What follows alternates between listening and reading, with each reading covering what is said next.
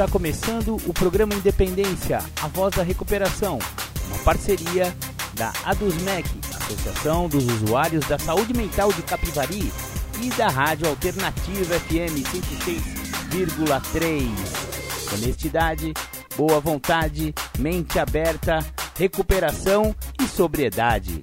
Com vocês, Marco Melo.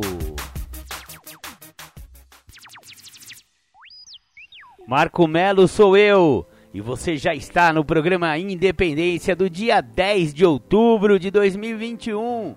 Muito bem, muito bem. Sejam todos bem-vindos àquele programa que vem aqui na hora do frango com macarrão para falar sobre alcoolismo, adicção, que também é conhecida como dependência química, codependência, dependências emocionais e tudo quanto é, é assunto que tenha a ver com esse com esse universo da dependência química, da dependência alcoólica e a convivência com essas pessoas que têm problemas com álcool e droga.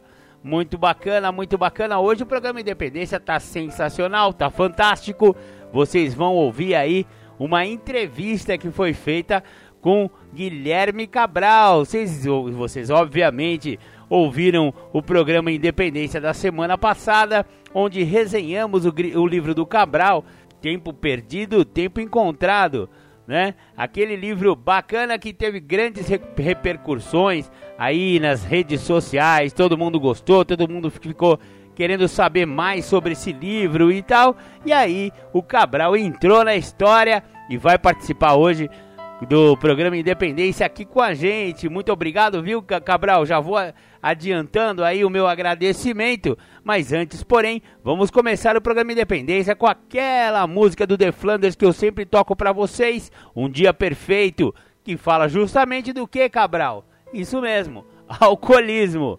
Então, ouçam aí The Flanders. Bacana, essa foi a música Um Dia Perfeito do The Flanders. Hoje, o Cabral na sua entrevista que fizemos com o Cabral, vai falar bastante a respeito do assunto que essa música trata. Porque o Cabral é uma pessoa muito bem sucedida. Ele vai contar a história de vida dele. Eu não vou fazer spoiler, não, na entrevista que vai vir logo na sequência. Mas ele é o que podemos chamar aí de alcoólico de luxo.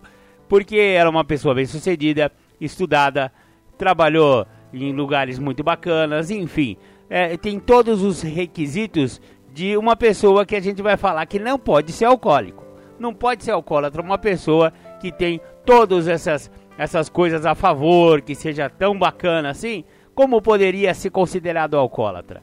Então, eu vou deixar essa pergunta para ser respondida pelo nosso amigo Guilherme Cabral e vou soltar então a entrevista com o autor do livro Tempo Perdido, Tempo Encontrado. Uma mudança da água para o vinho. Não, não, ao contrário, uma mudança do vinho para a água. Ouçam então a entrevista que a gente fez com Guilherme Cabral.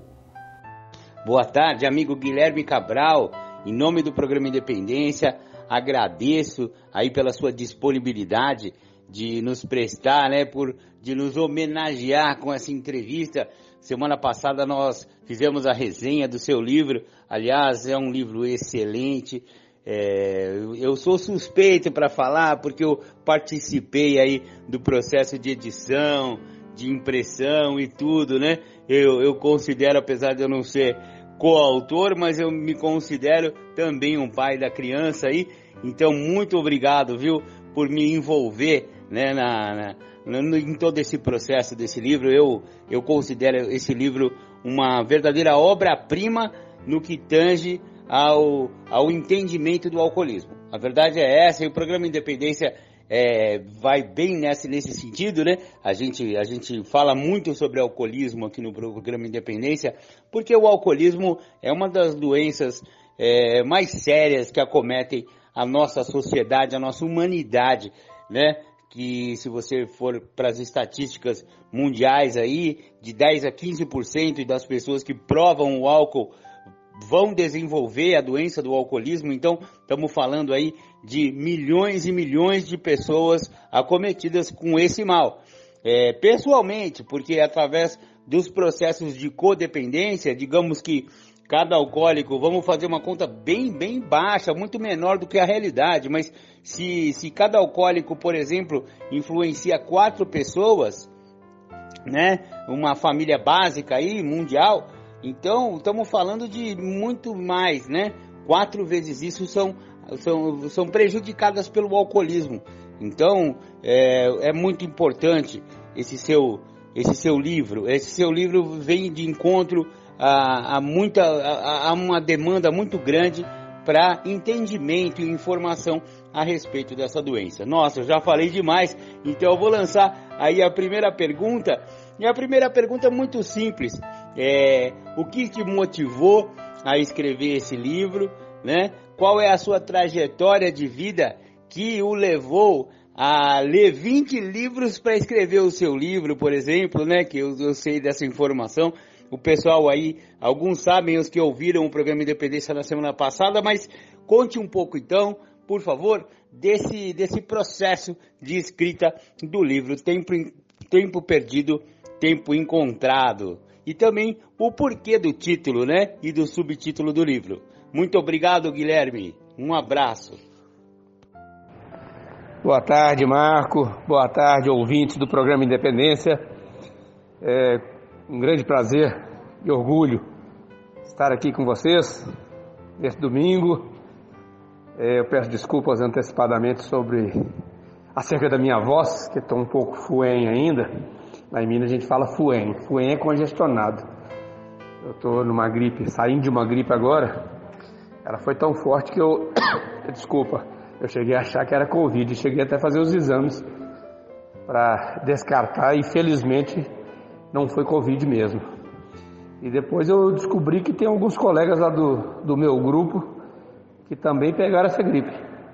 Ainda bem, né? Eu nunca pensei que eu fosse agradecer por pegar uma gripe. Já pensou? Você fala assim, ainda bem que eu peguei uma gripe. é por causa do Covid, né? Tudo a gente pensa que pode ser Covid. Mas voltando à sua pergunta, é, eu preciso contar primeiro como começou tudo. Eu, na verdade, eu bebi, comecei a beber muito novo, mas já poucas quantidades, né? Com oito anos de idade eu já peguei o primeiro porre com vinho, aquele vinho do interior de Minas. Eu moro em Brasília há 23 anos, mas eu sou de Minas, eu sou do interior de Minas, Bom Despacho, Minas Gerais. Aos oito anos eu peguei um grande fogo, nem lembro o nome do vinho, não sei se é canção, sei lá o que que era. E aos 11 anos eu tive num casamento com os meus primos e amigos. Nós furtamos umas cervejas e fomos para trás do, de uma árvore lá para tomar cerveja escondida. Eu também peguei um grande porre. E gostei, vou te falar, eu gostei. Ainda criança eu gostei daquele porre. E depois, com 15 anos de idade, eu fui morar no Rio de Janeiro. Fui estudar para concurso público e não usei o álcool. Fiquei um ano no Rio de Janeiro em 1978 não cheguei a usar álcool época nenhuma naquele tempo e só fiquei só estudando. Fui aprovado em alguns concursos, dentre eles a, o Colégio Naval, a, a EPICAR, Escola Preparatória de Cadeias do Ar, e, o, e a SPSEX, Escola Preparatória de Cadeias do Exército. Eu acabei não passando no exame de vista do Colégio Naval e da, EPICAR, porque eu sou daltônico, mas eu passei na Escola Preparatória de Cadetes do Exército e fui morar em Campinas. Então eu estudei três anos em Campinas, cursei o, a Escola Preparatória de Cadetes do Exército, em 79, 80 e 81, formei em 81 e fui morar no Rio de Janeiro, em Resende. Fui para a Academia Militar das Agulhas Negras. Nesse período da Escola Preparatória de Cadetes e Academia Militar também eu não fiz uso de álcool. Alguns amigos até saíam fim de semana, iam tomar cervejinha, alguns até fumavam. Eu nunca fumei minha vida toda e não usei álcool. Mas não usei, eu não sei nem porquê. Na verdade, eu me sentia tão medíocre vindo do interior, e os meus colegas, a maioria tinham vindo do Rio de Janeiro, São Paulo e outras capitais, e muitos deles, um grande percentual, tinha feito colégio militar, eles eram muito bons. E eu, para acompanhá-los, veja bem, só para acompanhá-los nos estudos eu tinha que estudar de domingo a domingo. Eu nunca fui primeirão de alguma coisa, eu sempre fui medíocre, fui mediano. Eu tinha que me esforçar. Então eu achava que eu não tinha tempo para sair fim de semana. Eu era chamado de laranjeira. Laranjeira no exército é aquele cara que fica dentro do quartel o tempo todo. Eu ficava dentro da escola estudando. Eu não tinha como sair. Eu não podia sair, eu tinha que estudar dobrado para conseguir acompanhá-los. Então eu não fiz uso de álcool. Quando eu saí da, do exército, eu decidi que não faria, terminaria a minha carreira no exército. Hoje a minha turma está na reserva, a maioria, praticamente todos estão na reserva, como coronéis da reserva. A minha turma é de 8 5, a turma Fornovo, da Academia Militar das Agulhas Negras. E eu acabei passando no concurso do Banco do Brasil. Naquela época o Banco do Brasil era um dos melhores concursos que tinham para o, para o brasileiro, né? Era um salário muito bom. Eu fiquei 15 anos no Banco do Brasil e desses 15 anos, 8 anos como gerente, antes de sair do banco. Depois eu acabei passando para fazendo direito, curso de direito, e fui trabalhar no Tribunal de Justiça. Estou agora com 46 anos de serviço público, estou me aposentando, estou com 60 anos de idade. Mas eu comecei a beber mesmo com 21. Quando eu entrei no Banco do Brasil, é, era costume a gente sair da agência bancária, terminando o expediente, e tomar uma, ir para a ABB, Associação Atlética Banco do Brasil, tomar uma cervejinha, jogar um futebol, jogar um truco. E depois, como gerente, eu passei no concurso interno para gerente. Minha primeira gerência foi em São João da Ponte, Minas Gerais, norte de Minas. E ali o gerente era bem respeitado, né? Era na cidade do interior era o padre, o gerente, o juiz né, e o policial. Então, todas as festas que tinha, o gerente do Banco do Brasil era convidado.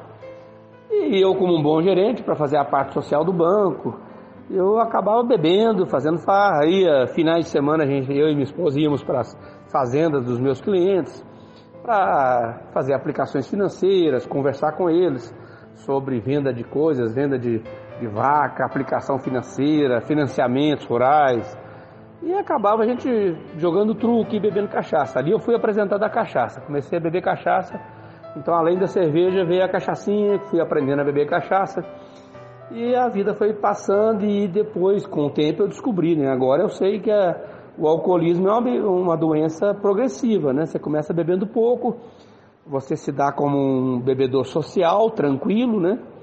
E depois você percebe que vai aumentando a quantidade, vai aumentando o corpo vai tomando mais resistência, é normal, e até, até para você conseguir um, uma, uma satisfação maior, você começa a ingerir uma quantidade maior do álcool. E assim eu fui apresentado ao álcool, e foi, a coisa foi aumentando, e aí a gente sabe que existe o doente alcoólico. Alguns bebem e nunca vão ser alcoólicos ou alcoólatras, é, não, vão, não vão chegar, a pessoa sabe parar, ela bebe lá. Eu tive amigos no Banco do Brasil que bebiam dois copos de cerveja, estou indo embora, estou satisfeito. Não, bebe mais não, não, obrigado, estou satisfeito. E eu não. E eu agora eu sei que eu sou um doente, eu já era doente desde então.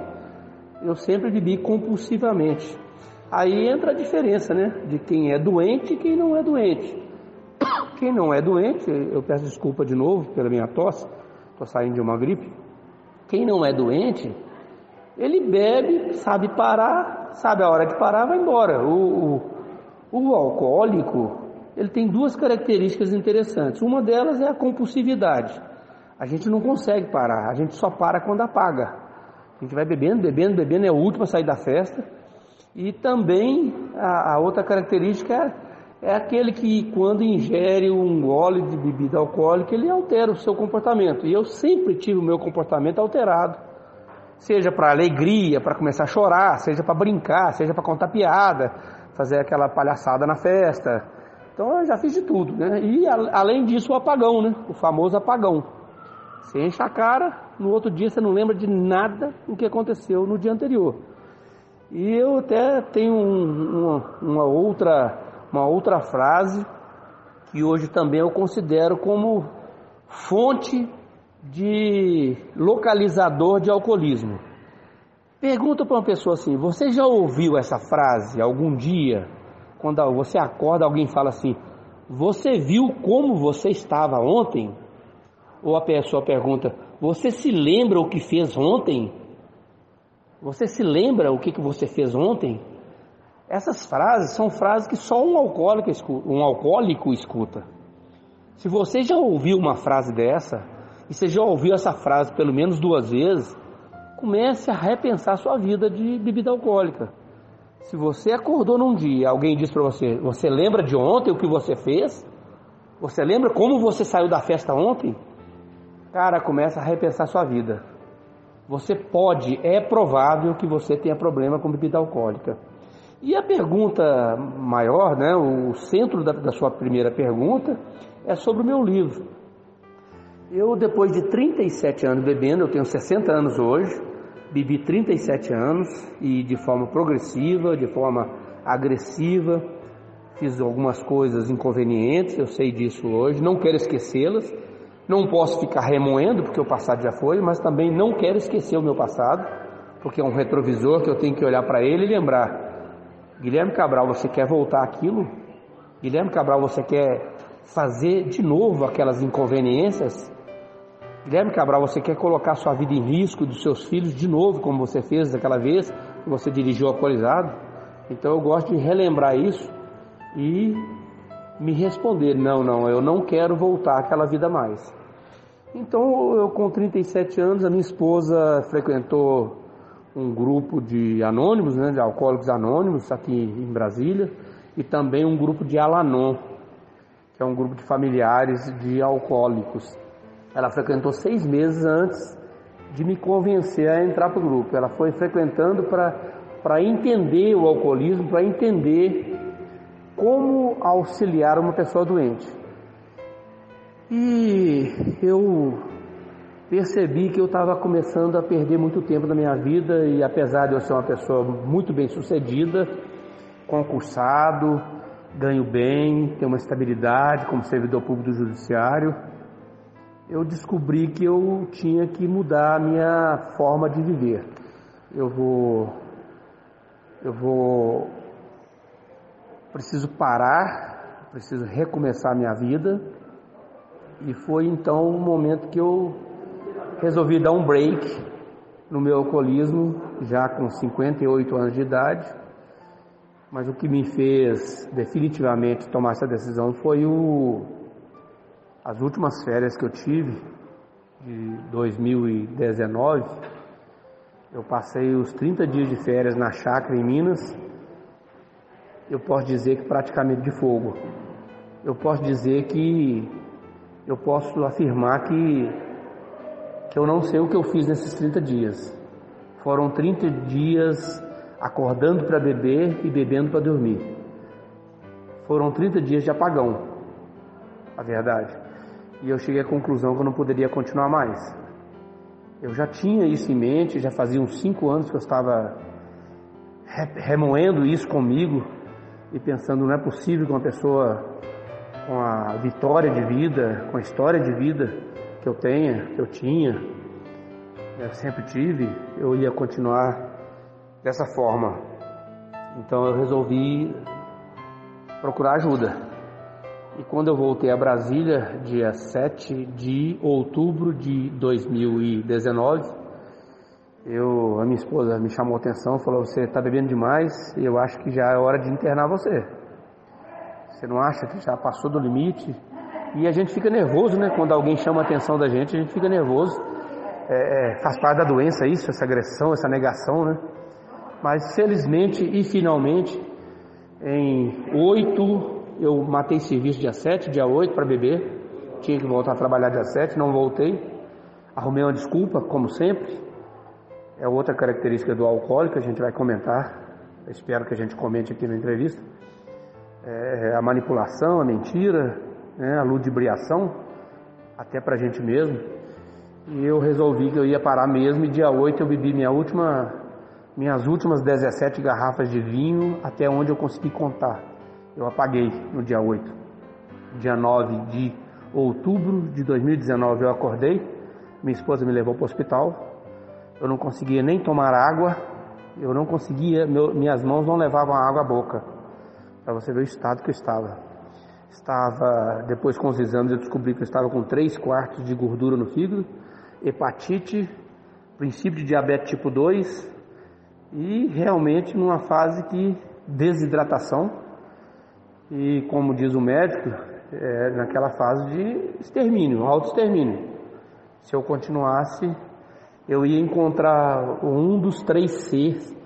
Ah, no alcoolismo a gente diz que existem, depois do poço tem três Cs, né? clínica, cadeia e caixão. São três Cs que o alcoólico um dia vai encontrar. Se ele não encontrou ainda, a gente fala que o alcoolismo é doença do ainda, pode continuar a beber que você ainda não encontrou.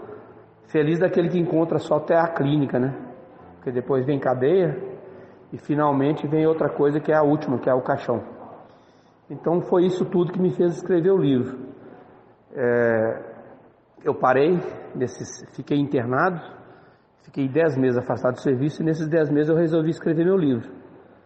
Eu falei, eu tenho que botar isso no papel, eu tenho que é uma forma de eu desabafar, colocar no papel o, o que eu passei para ver se eu consigo ajudar outras pessoas. E o nome do livro, Tempo Perdido, Tempo Encontrado, foi pelo período que eu passei alcoolizado. Eu fiz as contas e consegui descobrir que eu perdi, a cada cinco anos da minha vida, eu perdi dois alcoolizados. Veja bem, 40% da minha vida de alcoólico foi jogada fora. Virou um círculo, um círculo vicioso. Acordar para beber, bebia para acordar. Então, tempo perdido, tempo encontrado. Tempo perdido enquanto eu estava alcoolizado e tempo encontrado depois que eu me tornei sóbrio. Então, a cada cinco anos eu bebi durante 37, vamos arredondar para 35. 35 dividido por 5 dá 7. Eu perdi 7 anos da minha vida em apagões e alcoolismo. Esse foi o motivo do nome do livro. E coloquei o subtítulo, uma transformação do vinho para a água, porque todo mundo fala, nossa, fulano se transformou, transformou da água para o vinho, eu não. Eu me transformei do vinho para a água. É isso aí, Marco. Esse é o, o histórico, meu pequeno histórico do alcoolismo e o motivo que me levou a escrever meu livro.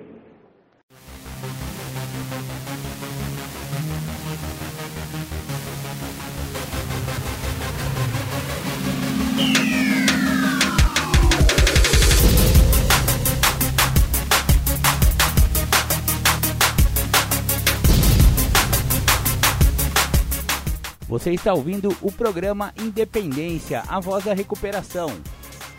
Para participar ou tirar suas dúvidas, ligue 3492 3717 ou então pelo WhatsApp 99650 1063. Ok, Cabral, maravilha de resposta, hein? Maravilha de trajetória, parabéns, né? Pela sua trajetória, parabéns pela sua coragem. Primeiro em ficar sóbrio em assumir, né? Em admitir a sua impotência perante o álcool e que você precisava fazer alguma coisa a respeito, né? E, e, e efetivamente fazer, né? É, hoje, é, os nossos ouvintes não devem estar sabendo, mas hoje você já está há dois anos longe do álcool, em sobriedade e mais importante, em recuperação, né? Porque apenas tapar o garrafão, a gente aqui no programa Independência sempre fala isso, né? Apenas tapar o garrafão não é recuperação. A recuperação é um processo e ele, ele conta com, com várias, vários outros fatores, né? É uma, é uma mudança de vida é, em todos os campos da vida, né? E eu sei que, que você atingiu esse nível de recuperação, esse nível de sobriedade. Parabéns pela sua coragem também por escrever, né? Por se expor, de, porque de certa forma você se expôs, né? Uma pessoa bem-sucedida, com a sua trajetória profissional e pessoal, é, geralmente não quer é, essa exposição. Então, escrever um livro com essa honestidade, esse grau de honestidade a respeito das suas fraquezas, isso também é um ato de coragem e o programa Independência, eu particularmente também parabenizo-o por causa disso, viu, amigo Cabral? É, você disse aí, eu, eu vou puxar aí esse novelo, é, dos mecanismos de defesa do alcoólico. E logo mais eu vou falar da tabela Audite que você deixou lá no seu livro, né, que você disponibilizou no seu livro, os métodos, os métodos de triagem Audite, né, lá na página 164 do seu livro. Mas vamos falar um pouco antes a respeito desses mecanismos de defesa. Racionalização, é, negação, né, que é o primeiro de todos, né, a primeira coisa que um alcoólico faz quando você o inquire a respeito da, da sua dificuldade em não parar de beber, em insistir em beber e a pessoa nega, nega que tem problema, É, se a mulher dele, a esposa dele que o questiona, ele vai falar, tá faltando alguma coisa em casa, eu não perco dia de serviço, enfim, aquele monte de papagaiada que o alcoólatra fala para tentar tirar o dele da reta, né? Então, esses mecanismos que hoje em dia, com o estudo do alcoolismo, a gente sabe, são mecanismos de defesa psicológicos, né? Então, negação, é, a própria, a própria procrastinação, apesar de ser um defeito de caráter, mas também é uma maneira, né? O, aquela, aquela, aquela exacerbada mania de, de não fazer as coisas por perfeccionismo, né? Ele é um, o alcoólatra é um perfeccionista frustrado, porque eu só faço se for bem feito. Então, se não vai, já que não vai ficar bem feito, eu não faço, né? Isso aí é, é típico, né? E, e, as racionalizações, né? Justificações, racionalizações, enfim, todos esses mecanismos, e você citou alguns aí, e na prática no seu livro você fala bastante sobre isso, então eu gostaria que você falasse primeiro a respeito desses mecanismos, né? Para que o nosso ouvinte, né, principalmente os parentes, né, as esposas dos alcoólicos aí que estão ouvindo e que ouvem frequentemente, né, com, com muita assiduidade ao programa Independência, é, que elas também saibam identificar em seus, em seus familiares esses mecanismos de defesa, sabe? E aí, você, o método de triagem audit que você disponibilizou no seu livro, né? Você faz uma pontuação aqui e são 10 perguntas que é, você consegue fazer uma somatória, né? Para cercar, né? O, o alcoólico, a doença do alcoolismo, para identificar a doença do alcoolismo em uma pessoa que bebe. Então, se você puder falar desses mecanismos e também dessa triagem que você disponibilizou do seu livro, vai ficar bem legal. Obrigado, viu, companheiro? Pois é, Marco. É, é, realmente Hoje, domingo, né? Dia 10 de outubro. Na verdade, a data marcante foi ontem, dia 9 de outubro de 2021. Eu completei dois anos de sobriedade. É difícil, é, é, é um trajeto difícil, mas é possível. E, e, eu acho que as pessoas têm que, primeiramente, procurar uma ajuda, reconhecer que tem um problema e que você não consegue sair desse problema sozinho. O maior perigo de qualquer vício, e eu não conheço outros, nunca usei droga, nunca fumei, não sou jogador compulsivo, mas a gente, a gente sempre tem um, um, um vício, né?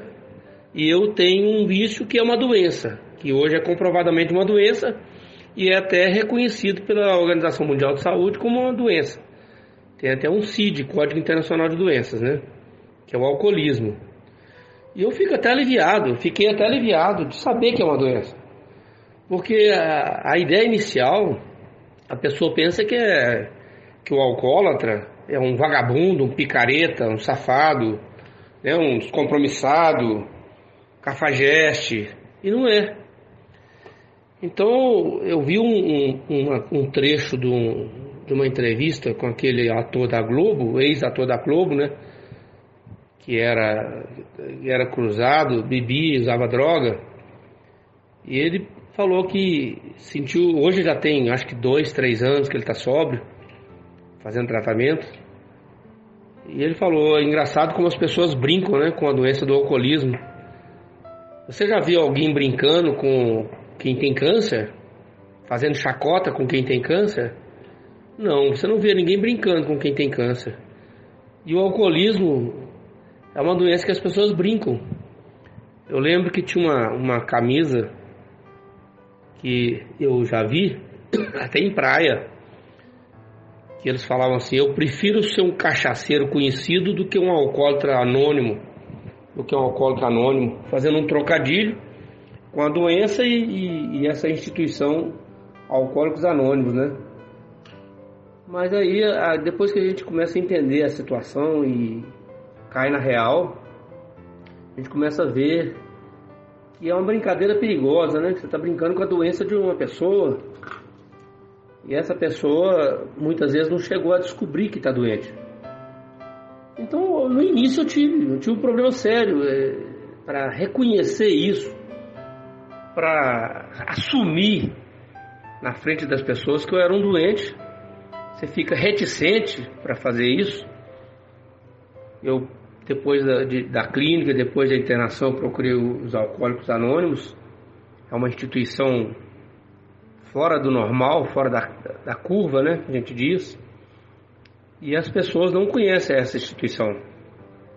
Infelizmente existe muita brincadeira em cima disso, muita chacota. Tem até uma piada que na verdade ela é verdadeira, né? É, não é uma piada, mas virou uma piada. Que um, um caboclo tava, tinha morrido e lá no caixão, no velório, alguém perguntou de que, que ele tinha morrido. E alguém falou ele morreu de alcoolismo, bebia demais. E alguém tocou no assunto, falou, mas por que vocês não levaram ele pro AA? Tentar uma ajuda? Ah, alguém falou assim, você tá brincando? Aí não, ué. Aí você tá chamando o cara de quê? Ele não chegou a esse nível não, ué, de precisar ir pro AA. Aí a, a, a, piada, você percebe na piada que a pessoa está querendo dizer o seguinte, que a haja é o limite do limite do limite do absurdo, né? Mas a pessoa morreu. Ela já chegou no limite. A morte é o limite. O caixão é o limite. Então as pessoas pensam que o, AA, a, a instituição Alcoólicos Anônimos, é, é coisa absurda. É quando o cara não tem mais saída nenhuma. Não é bem assim. É ao contrário. O AA é quando o cara tem saída. Ele está na fase que ainda ele tem saída. É por isso que ele deve procurar uma ajuda. Se não tivesse saída, não tinha mais como procurar ajuda. E hoje eu, eu tenho uma consciência plena de que eu sou muito feliz de ser alcoólatra. Eu sou muito feliz de saber que é uma doença e eu tenho essa doença. Eu já vi partilha em grupo que a, a companheira diz assim: por que eu, gente? Por que eu não posso beber? Por que eu sou doente? Por que eu tenho alergia ao álcool? Por que, que tinha, ser, tinha, que ser comigo?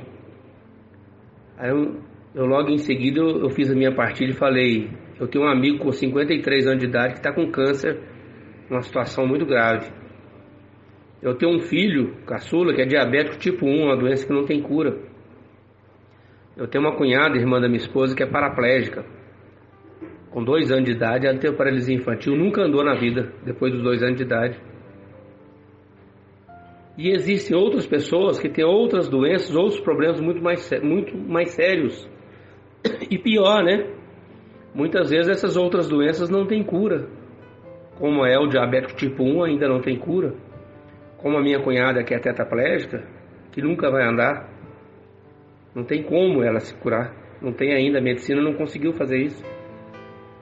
E eu, a minha doença, eu sou um privilegiado. A minha doença não tem cura ainda, mas tem como controlar. Basta não ingerir um gole de álcool e eu estou, entre aspas, curado. Eu não estou curado, eu vou morrer alcoólico, eu sei disso. Mas o que eu estou querendo dizer é que a minha doença é muito mais simples de contornar. Eu posso viver agora até chegar ao meu final meu pai morreu com 93 e minha mãe com 92, ambos sóbrios, lúcidos. Então eu tenho chance de chegar lá nos 85, 90 anos hoje. Se eu mantiver a sobriedade. Para mim é muito mais simples do que o, o paraplegismo, do que o diabetes, do que um câncer. Para mim é muito mais simples do que um Alzheimer que é progressivo. Eu não. Eu tenho uma doença séria, incurável, mas que há a possibilidade de ser estagnada. E ela está estagnada, como você bem lembrou, há dois anos. A cada dia eu levanto e decido que eu não vou beber naquele dia. E com essa brincadeira de 24 em 24 horas, eu estou completando, né? Completei agora dia 9 de outubro, dois anos de sobriedade. Quanto a aquele método audite, a triagem, ele é medicina, né? Ele veio da medicina, veio da psiquiatria, da área de psiquiatria. Mas é interessante como os Alcoólicos Anônimos, uma instituição que foi criada em 1935 nos Estados Unidos, ele, eh, essa, aquela instituição, desde então, ela já criou um, um, uma espécie de, de triagem muito parecida com o audit que é da parte médica. Eu até acho, eu até ouso dizer que a medicina copiou do AA. Como muitas instituições hoje, muitas que foram criadas após o AA, hoje nós temos os comedores compulsivos anônimos, os secos anônimos, os procrastinadores anônimos, narcóticos anônimos, neuróticos anônimos. Acabou com a AA abriu porteiras para diversas instituições fascinantes, né? Que tem um princípio muito parecido, a base é a mesma. Então esse método de triagem audite, que ele é do psiquiatra, que é da medicina, alopatia, ele praticamente repete um método de, um método de triagem que o próprio AA tem que são as 12 perguntas que se fazem no ar quando o visitante chega pela primeira vez para visitar os alcoólicos anônimos. São feitas 12 perguntas a ele e ele não tem que responder em voz alta, ele vai responder só internamente. É um método de triagem. Por quê? Por que, que existe esse método de triagem? Que a própria psiquiatria faz? Porque o psiquiatra, ele também não pode afirmar que você é alcoólico. Ele não tem essa competência. É uma doença muito complicada, muito complexa. Nem um psiquiatra, nem um médico, e muito menos um membro do AA tem a competência para dizer se você é alcoólico, ou alcoólatra, ou dipsomaníaco. Quem vai dizer isso é só a própria pessoa. Esse método de triagem, você veja que são perguntas que se fazem e cada pergunta tem uma pontuação. Você vai somar a sua pontuação ao final e pela pontuação que você alcança, existe uma tabela que vai dizer se é provável que você tenha problema com álcool, pela pontuação que você faz. Da mesma forma que as 12 perguntas feitas no AA, elas não definem que você é alcoólatra, até porque você não precisa responder em voz alta. Você internamente é que vai, ao final das 12 perguntas, você vai dizer: é, pelas minhas respostas, eu acho que eu devo ter problema com álcool. Nenhum, nenhum, ninguém diz para você assim, você é um alcoólatra, você é um doente. Só você pode dizer isso. Nem um psiquiatra, até mesmo um psiquiatra, o psicólogo, o terapeuta, eles não podem afirmar o que você é ou o que você não é. Por quê? Porque eles não passam pelo que você passou ou pelo que você passa. A, a competência para dizer se você tem problema com algo é sua, é só sua. Então é de cada um. Por isso que às vezes a pessoa procura uma instituição para ajuda e pensa assim: não, não é para mim. Eu procurei os alcoólicos anônimos há uns 30 anos atrás. Eu já sabia que eu tinha problema com álcool, mas eu não queria assumir procurei sair de lá e dizendo que isso não era para mim. Não, isso não é para mim, eu não sou alcoólatra. Eu tenho um bom emprego, eu tenho um bom salário, eu tenho família, eu bebo quando eu quero, eu paro quando eu quero. Eu não sou doente. Não caio na rua, não durmo na rua. Pois é, vinte e tantos anos depois eu ingressei nos Alcoólicos Anônimos, tenho dois anos de Alcoólicos Anônimos. E descobri que eu tenho um grande arrependimento na minha vida. Por que, que eu não ingressei há 30 anos atrás? Eu teria aproveitado muito mais a vida, né? Mas tem momento para tudo. A gente não tem que ficar remoendo o passado, nem sofrendo. Bola para frente. Chegou a minha hora. Estou feliz. Estou muito feliz com a minha sobriedade. Poderia ter alcançado a sobriedade bem antes, se eu tivesse assumido isso. Aí entra na outra pergunta sua, que é a negação, que são os, as procrastinações, né? as neuroses. Tem um companheiro de Alcoólicos Anônimos que diz que nem todo neurótico é alcoólatra, mas todo alcoólatra é um neurótico. E somos sim. E vou te falar, quando eu assumi, quando eu falei pela primeira vez na frente dos companheiros, eu, Guilherme Cabral, um doente alcoólico em recuperação, quando eu assumi o primeiro passo, quando eu disse eu, eu sou impotente perante o álcool, eu senti um alívio tão grande. Parece que tirou um armário, um cofre das minhas costas. Hoje eu falo com orgulho, eu falo com prazer. Eu, Guilherme Cabral, um alcoólico em recuperação, um doente alcoólico que não ingeriu bebida alcoólica nas últimas 24 horas. Estou completando agora, em 9 de outubro, ontem, sábado, dois anos de sobriedade. É muito pouco, é muito pouco. Tenho 60 anos. Por outro lado, é muita vitória. Cada dia sóbrio é uma vitória. E cada um, cada companheiro, cada amigo que eu encontro na rua, cada um que fala que já leu meu livro, que um irmão leu, um irmão de sangue, um amigo leu, se interessou, parou de beber, cada um que eu ajudei com meu livro, eu sinto uma satisfação maior ainda. Só de estar aqui hoje, né, com essa entrevista nossa aqui, esse bate-bola nosso, e com você, Marco, eu já penso assim: será que alguém está ouvindo a rádio? Será que vai servir para alguém? Se servir para uma pessoa, nossa, eu estou realizado. Já valeu o meu livro, já valeu.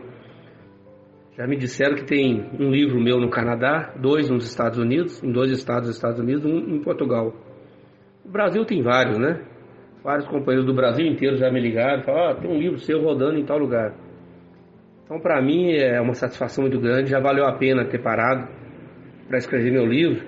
Como você disse, é muita coragem. Eu expus tudo, contei tudo, contei detalhes do meu tratamento, contei problemas sérios que eu tive. Porque a gente passa problema sim. Por que não? Eu bebia para esquecer meus problemas. A gente nega tudo. O alcoólico, né, enquanto está na ativa, está bebendo, ele nega, é muito simples negar. Gente, você tem um problema pela frente, olha, eu preciso de um dinheiro, amanhã eu não tenho dinheiro, eu encho a cara.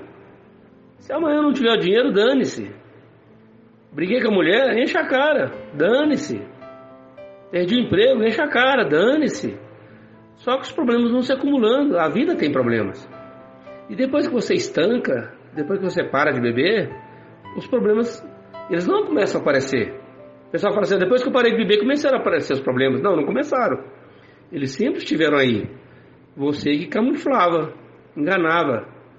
Agora eles estão aí. E você tem sobriedade para assumi-los e resolvê-los. E como diz o ar, o problema é que não tem solução, solucionado está. Não tem o que fazer. Mas eu não posso é, camuflar o problema. Eu tenho que resolver o problema. A vida está aí para isso. E a gente, voltando àquela situação da negação, né? A gente nega, a gente engana. Eu descobri que uma frase que eu usava muito como alcoólatra ativo, na fase da ativa, é que a gente bebia e falava assim: Eu bebo com meu dinheiro, você não tem nada com isso. Eu tenho emprego, eu tenho salário, não falta nada em casa. Faltou alguma coisa em casa? Estou bebendo as minhas custas, para quando eu quiser. O problema é só meu. Se eu estou prejudicando, estou prejudicando a mim. Mas isso depois você descobre que é uma mentira. Porque comprovadamente, pelos estudos que se fazem acerca do alcoolismo, é uma doença reflexiva. O que quer dizer uma doença reflexiva? Em média, 45 pessoas que vivem em volta do alcoólico, alcoólico ativo sofrem. Esposa, filhos, pais, irmãos, amigos, colegas de serviço sofrem muito e naquela pior fase, quando o cara vai à lona, ele é nocauteado, toda vez que ele é nocauteado, tem que ter um amigo do lado para ajudar, né? Reerguê-lo, levar para o hospital, dar soro, dar remédio. Então não é bem assim o problema é seu. Não é bem assim, eu bebo as minhas custas, o problema é meu. Quando a coisa agrava, o problema é de quem está do seu lado, né? Quando você vai numa festa e faz bobagem, quebra coisa, tira roupa, fala besteira, agride as pessoas, tem que ter alguém ali para te ajudar. E aí, o problema é seu? Ou o problema é de quem está à sua volta? Então essas mentiras, essas camuflagens, essas, esses defeitos de caráter ficam aflorados quando você está alcoolizado. E quando você para de beber, que é o grande segredo, não é só fechar o garrafão, como você disse, Aí você começa a corrigir os defeitos de caráter. Você começa a corrigir o seu trajeto, que é o prosseguimento do tratamento, que é mais importante ainda. Um companheiro meu uma vez me ligou, num domingo, dizendo que estava com fissura, com vontade de beber. Eu, eu o convidei para tomar um café. E saímos, tomamos um café, ficamos três horas e meia conversando, tomando café. E depois desse cafezinho, a gente foi embora. E ele me ligou depois, falou: Ah, minha mãe me ligou aqui falando que, que, me, que me ama demais, mas que tem medo de eu recair, que não confia em mim. Tô com o saco cheio da minha mãe, ela não confia em mim, que não sei o que, tá me enchendo o saco, aí é que eu vou beber mesmo. Falei, companheiro, vou te contar uma coisa que você não sabe sobre o alcoólatra. O alcoólatra, o cérebro do alcoólatra, ele quer beber. Tudo é motivo para beber.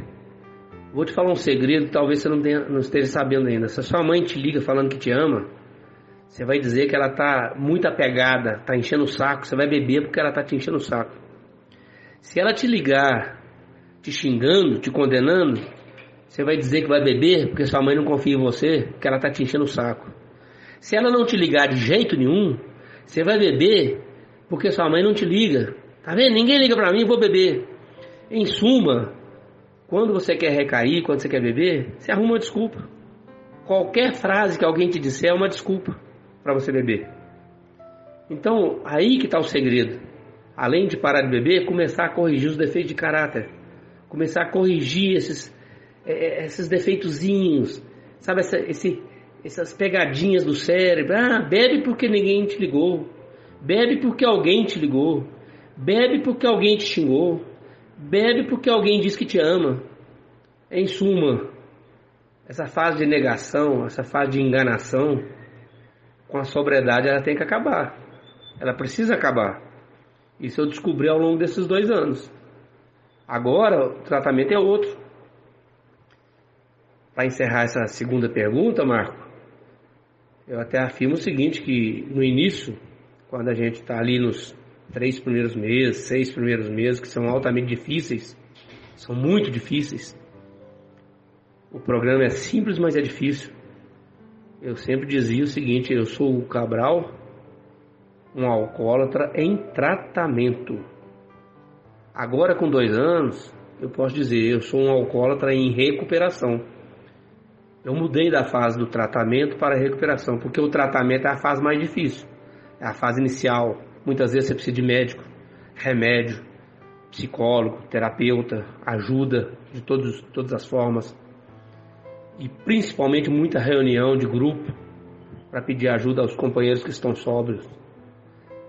Depois de uma certa fase, aí você vai entrar já em tratamento.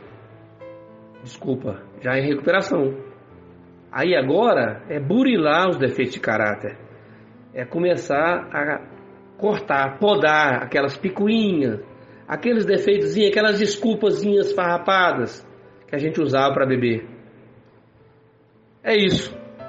Eu agora te afirmo, com esses dois anos de sobriedade, eu deixei de estar em tratamento e passei a estar em recuperação.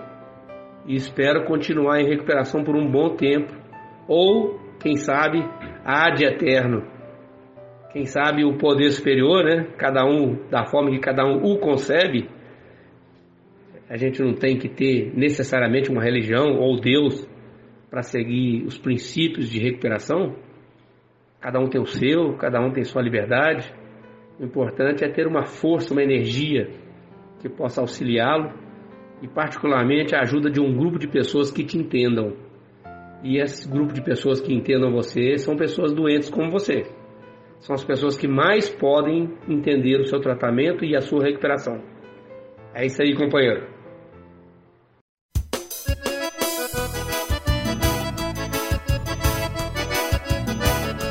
Se você quer beber, entendo meu irmão.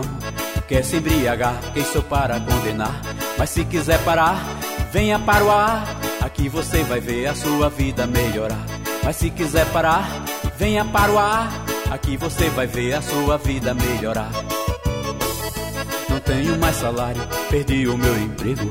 Até o meu nome trocaram por inteiro. tirou a dignidade. Além do meu dinheiro, me chamaram de bebo, nojento e cachaceiro. Se você quer beber, entendo meu irmão. Quer se embriagar, quem sou para condenar? Mas se quiser parar, venha para o ar. Aqui você vai ver a sua vida melhorar. Mas se quiser parar, venha para o ar. Aqui você vai ver a sua vida melhorar. Fui assim como você, bebia sem parar. Até que um certo dia conheci o ar. O primeiro gole aprendi a evitar. Foi quando percebi que aqui é meu lugar. Foi quando percebi que aqui é meu lugar. Se você quer beber, entendo meu irmão. Quer se embriagar, quem sou para condenar? Mas se quiser parar, venha para o ar. Aqui você vai ver a sua vida melhorar. Mas se quiser parar, venha para o ar. Aqui você vai ver a sua vida melhorar. Percebi que era doente, um mal quase sem cura. Bebia de uísque, até cachaça pura. Mas encontrei o remédio que curou a força de vontade e o ser superior. Se você quer beber, entendo meu irmão. Quer se embriagar, quem sou para condenar? Mas se quiser parar, venha para o ar. Aqui você vai ver a sua vida melhorar. Mas se quiser parar, venha para o ar. Aqui você vai ver a sua vida melhorar. São 24 horas de sobriedade, começo de uma vida de felicidade. Sou grato a todos desta irmandade, a minha família e a meu Deus de bondade. Sou grato a todos desta irmandade, a minha família e a meu Deus de bondade. Se você quer beber, entendo meu irmão. Quer se embriagar, quem sou para condenar? Mas se quiser parar, venha para o ar. Aqui você vai ver a sua vida melhorar. Mas se quiser parar, venha para o ar. Aqui você vai ver a sua vida melhorar. Aqui você vai ver a sua vida melhorar. Aqui você vai ver a sua vida melhorar. Maravilha, Cabral. Simplesmente foi uma aula sobre alcoolismo, tratamento, recuperação, princípios da negação, né? Mecanismos de defesa, as 12 perguntas. Parabéns aí pela, pela explanação. Muito bacana. O programa Independência de hoje está riquíssimo com a sua participação. Muito obrigado novamente né, pela sua participação, companheiro. É, Para encerrar a nossa, nossa entrevista, é, você fala no seu livro uma coisa que eu acho assim. Não, não é que é inédita, eu já tinha ouvido falar, mas da forma como você colocou, eu achei muito interessante, que é a tal da ressignificação e dos gabaritos cerebrais. Então, é, eu queria só que você desse uma pincelada nesse assunto, que é uma coisa que poucas pessoas conhecem isso. Primeiro, a ressignificação, né? O que, que significa ressignificar a vida, né? Entrar nessa outra maneira, né? Você era de um jeito e tem que botar outro significado nessa vida, né? A vida de alcoólico vai ter que ser modificada para um alcoólico em tratamento e depois em recuperação, como você muito bem falou. Então, é, me fala um pouquinho sobre essa ressignificação e também o que, que são esses gabaritos cerebrais, porque você fala ali uma, uma parte do seu livro que você em um ano você você vai lembrar que no Natal passado você já não bebia. Então, quando chegar no Natal, o seu cérebro vai fazer o, vai, vai, vai acessar o último gabarito de Natal e vai falar: olha que legal. No Natal passado eu estava sóbrio e nesse Natal novamente eu estou sóbrio. Então, fala um pouquinho desses gabaritos que eu acho assim interessantíssimo. Muito obrigado, viu? Por, e essa, e essa, essa concepção nova, né, de, de ressignificado. E, e aí, deixa um recado aí para os ouvintes que estão aí, é, eu tenho certeza, né, aprendendo muito aí com o seu, primeiro com o seu livro, e também você pode passar os dados, se você quiser, de como as pessoas podem adquirir o seu livro. O seu e-mail, seu contato, seu WhatsApp, eu não sei que forma que vocês se comunicam aí para a venda do livro, mas você poderia dar assim um alô para o seu ouvinte, um alô para o seu possível leitor e para os também leitores, como eu, como alguns outros né, companheiros que, que já leram o seu livro, e como uma pessoa que está interessada no seu livro pode adquiri-lo. Tá ok? Muito obrigado, Cabral. Pois é, Marco. É, é interessante que o nosso tratamento ele requer algumas, algumas dicas, algumas informações que a gente pega com as pessoas mais antigas, que já têm um tratamento mais longo, que já estão numa fase de recuperação alongada, né? Aí já não é nem tratamento mais, é recuperação mesmo. E, e, e essas pessoas passam as experiências para nós, assim como os profissionais. Eu acredito hoje, eu, eu, eu, quando as pessoas me procuram, eu costumo fazer algumas brincadeiras, por exemplo, tudo que for é, lícito, for honesto, eu acho que é cabível para você sair de um vício, principalmente um vício igual ao alcoolismo. Desculpa. Eu descobri ao longo desse tempo que o álcool é uma porteira grande para outras drogas. E eu tenho companheiros hoje que me acompanham nessa recuperação que já estão há cinco anos sem drogas, que a gente chama né, de cruzado, pessoa que usava outras drogas e usava o álcool. E eu já ouvi dessas pessoas, de algumas delas, dizendo que eu consegui me afastar de drogas pesadas, igual a cocaína, crack. Já tem cinco anos que eu estou limpo, isso a pessoa me falando. E já recaí várias vezes no álcool. Não, não consegui passar um ano sem álcool. E vários deles, não foi um só não, fala comigo assim, olha, o álcool é a pior droga que eu já vi na minha vida. Interessante isso, né? A gente achava que o álcool era simples, era uma droga tranquila, né? Porque é lícita, a droga mais fácil de se encontrar. E no entanto, é uma porteira aberta para outras drogas. Eu felizmente não entrei nessa, não entrei em outras drogas. Então, a, os passos que a gente dá no rumo à recuperação, eles são muito importantes. E para isso eu li hoje, né? Você falou em torno de 20 livros na época, mas hoje eu já li mais de 50 livros sobre alcoolismo. Para eu poder entender. E, e, e os livros que eu mais aprendi foram livros escritos por alcoólicos, não foram livros de psicólogos ou psiquiatras. Foram especificamente livros escritos por pessoas que sofrem do alcoolismo que passaram pela fase ativa e agora estão em recuperação ou tratamento. E essas pessoas sim falam meu idioma. Por isso que essas instituições, como os Alcoólicos Anônimos, funcionam.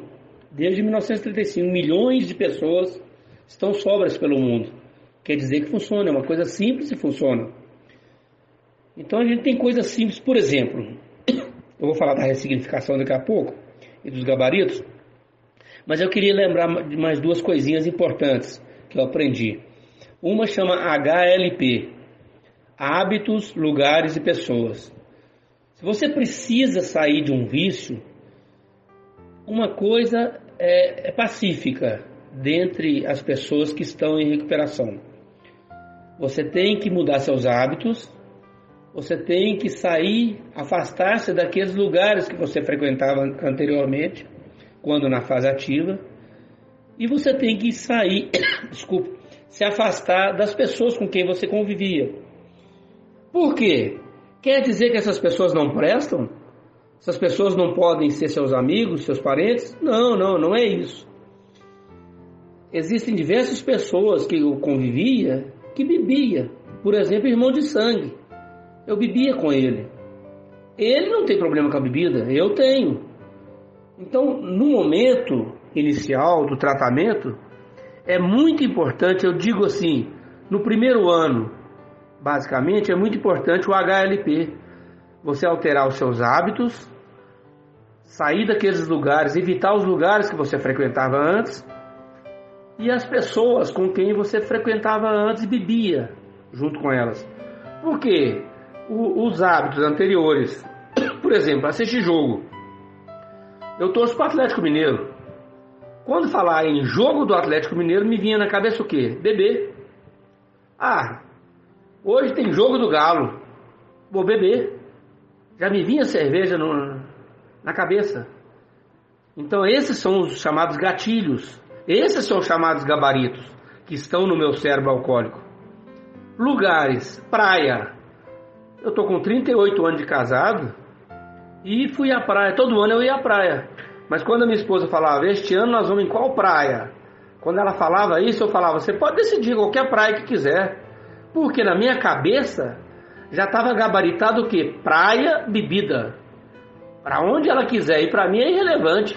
Eu sei que eu vou beber. Se ela vai entrar na praia, se a praia vai ser bonita, para mim não interessava. O meu negócio era beber. Então estava ali, o lugar, os lugares onde eu ia, me traziam só memória de bebida. E as pessoas, quem, com quem eu andava? Com pessoas que bebiam. Então você liga pro cara, e aí, vamos tomar uma esse fim de semana? E aí, vamos fazer um churrasquinho? O cara já fala, quanta cerveja eu vou levar? Você vai levar a pinga?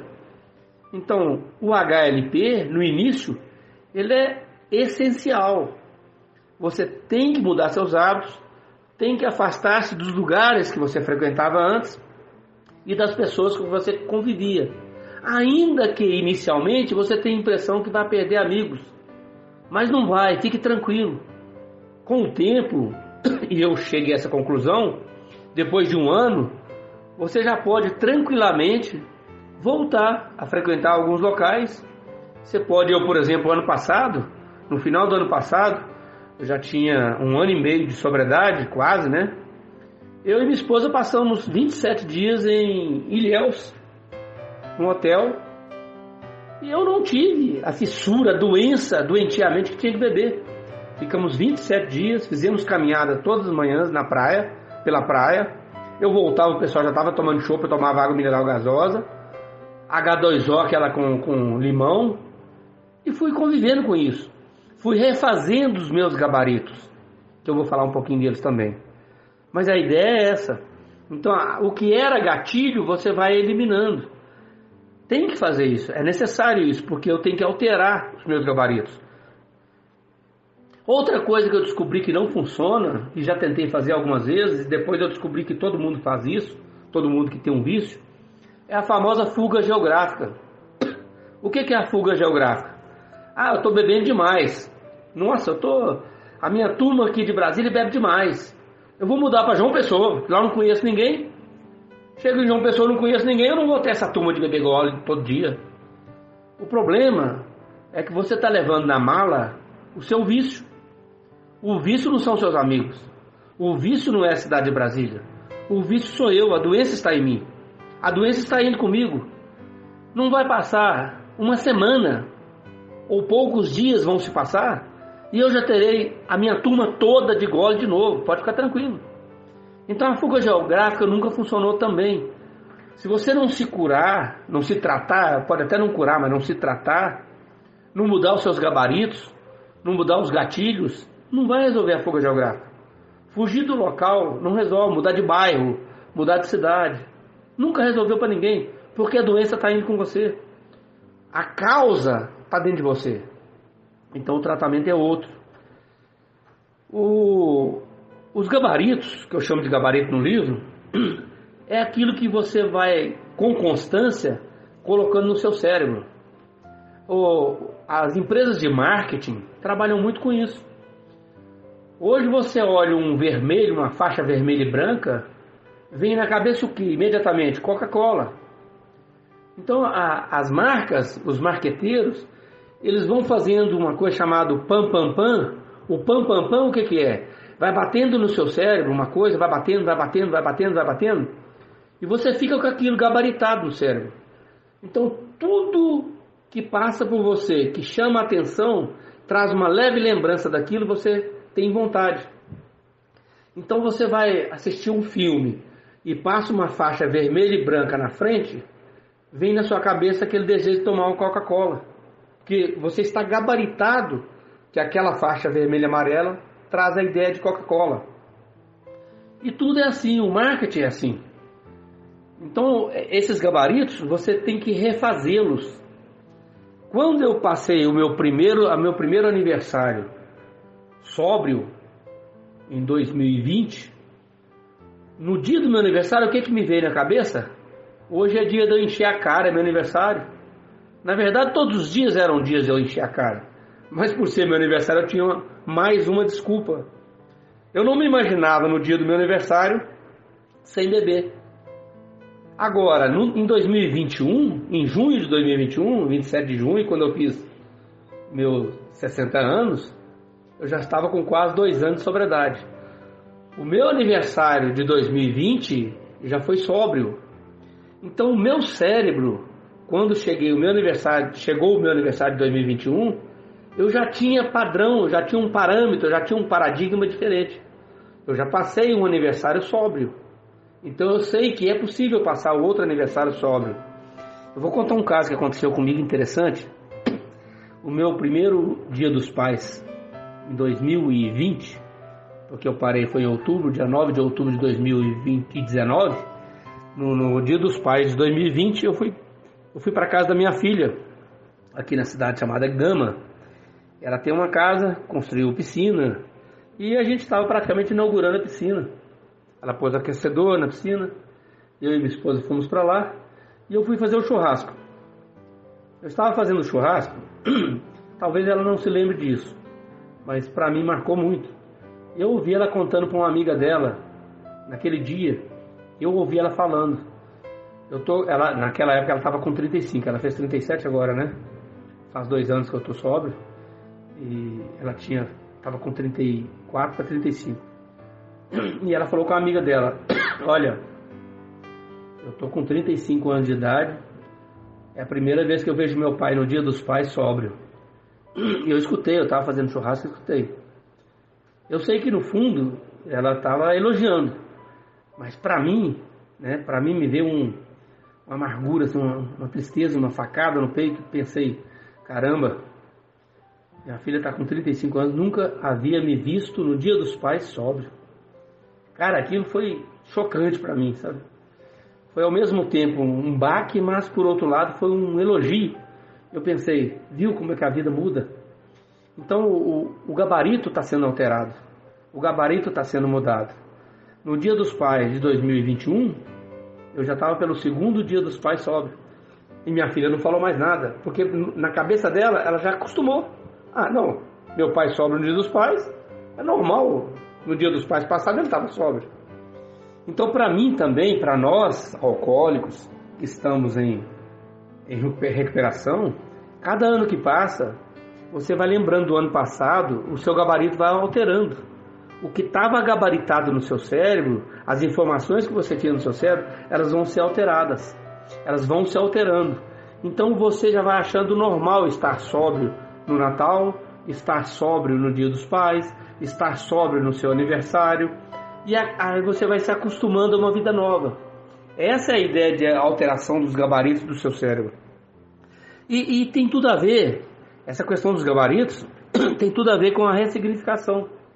O que, que é ressignificar? Ressignificar é substituir os vazios. Por exemplo, eu sei disso, porque eu sou um alcoólico, eu sou um doente. Eu não conseguia nunca, por mais que eu pensasse algumas vezes para trás, pensasse em parar de beber, mas me vinha na cabeça, mas se eu parar de beber, eu vou fazer o que da minha vida? Cara, eu vou à praia sem beber? Eu vou assistir um jogo do Atlético Mineiro sem beber? Cara, eu vou para a chácara sem beber? Sabe, tudo que foi construído, aquele gabarito anterior de álcool que foi construído, eu não conseguia me ver sem isso. Eu achava que não tinha vida fora do álcool. Toda vez que eu vinha, que eu ia de Brasília para Bom Despacho, para nossa chácara lá, que fica em torno de 6 quilômetros de estrada de chão da cidade para a roça, quando chegava no asfalto, entrando na estrada de chão, a primeira coisa que eu fazia, parava o carro, abria uma latinha de cerveja, tomava uma dose de cachaça e falava: Agora eu posso beber, que eu já estou chegando na roça, já não tem perigo de eu andar no asfalto. Aquilo ficou gabaritado na minha cabeça. A chegada na roça tinha que ser bebendo. Eu já tinha que chegar na roça bebendo. Então eu já chegava com a latinha na mão. Então eu pensava: Eu vou chegar na roça agora sem beber? sem uma latinha na mão, entendeu? Então isso tudo é um trabalho de ressignificação. É você começar a acreditar que tem como viver sem o álcool e você começar a preencher as lacunas, preencher os vagos que ficaram com o vazio da falta daquele vício. Então esse é o grande trabalho da ressignificação, que tem tudo a ver com os gabaritos. A ressignificação é você refazer os gabaritos, é você refazer o que estava gravado no seu cérebro. Hoje, por exemplo, muito mais do que nunca, eu consigo ler livros. Eu estou lendo muito mais livros do que eu. Já estou escrevendo o segundo livro de alcoolismo. Já estou no segundo livro, já preparando o segundo livro sobre alcoolismo. Porque agora eu estou lendo mais, eu entendo mais, estou frequentando as reuniões dos alcoólicos anônimos duas vezes por semana, frequento algumas virtuais. Eu tenho outras instituições que eu estou participando. Então você começa a dar vida à sua vida.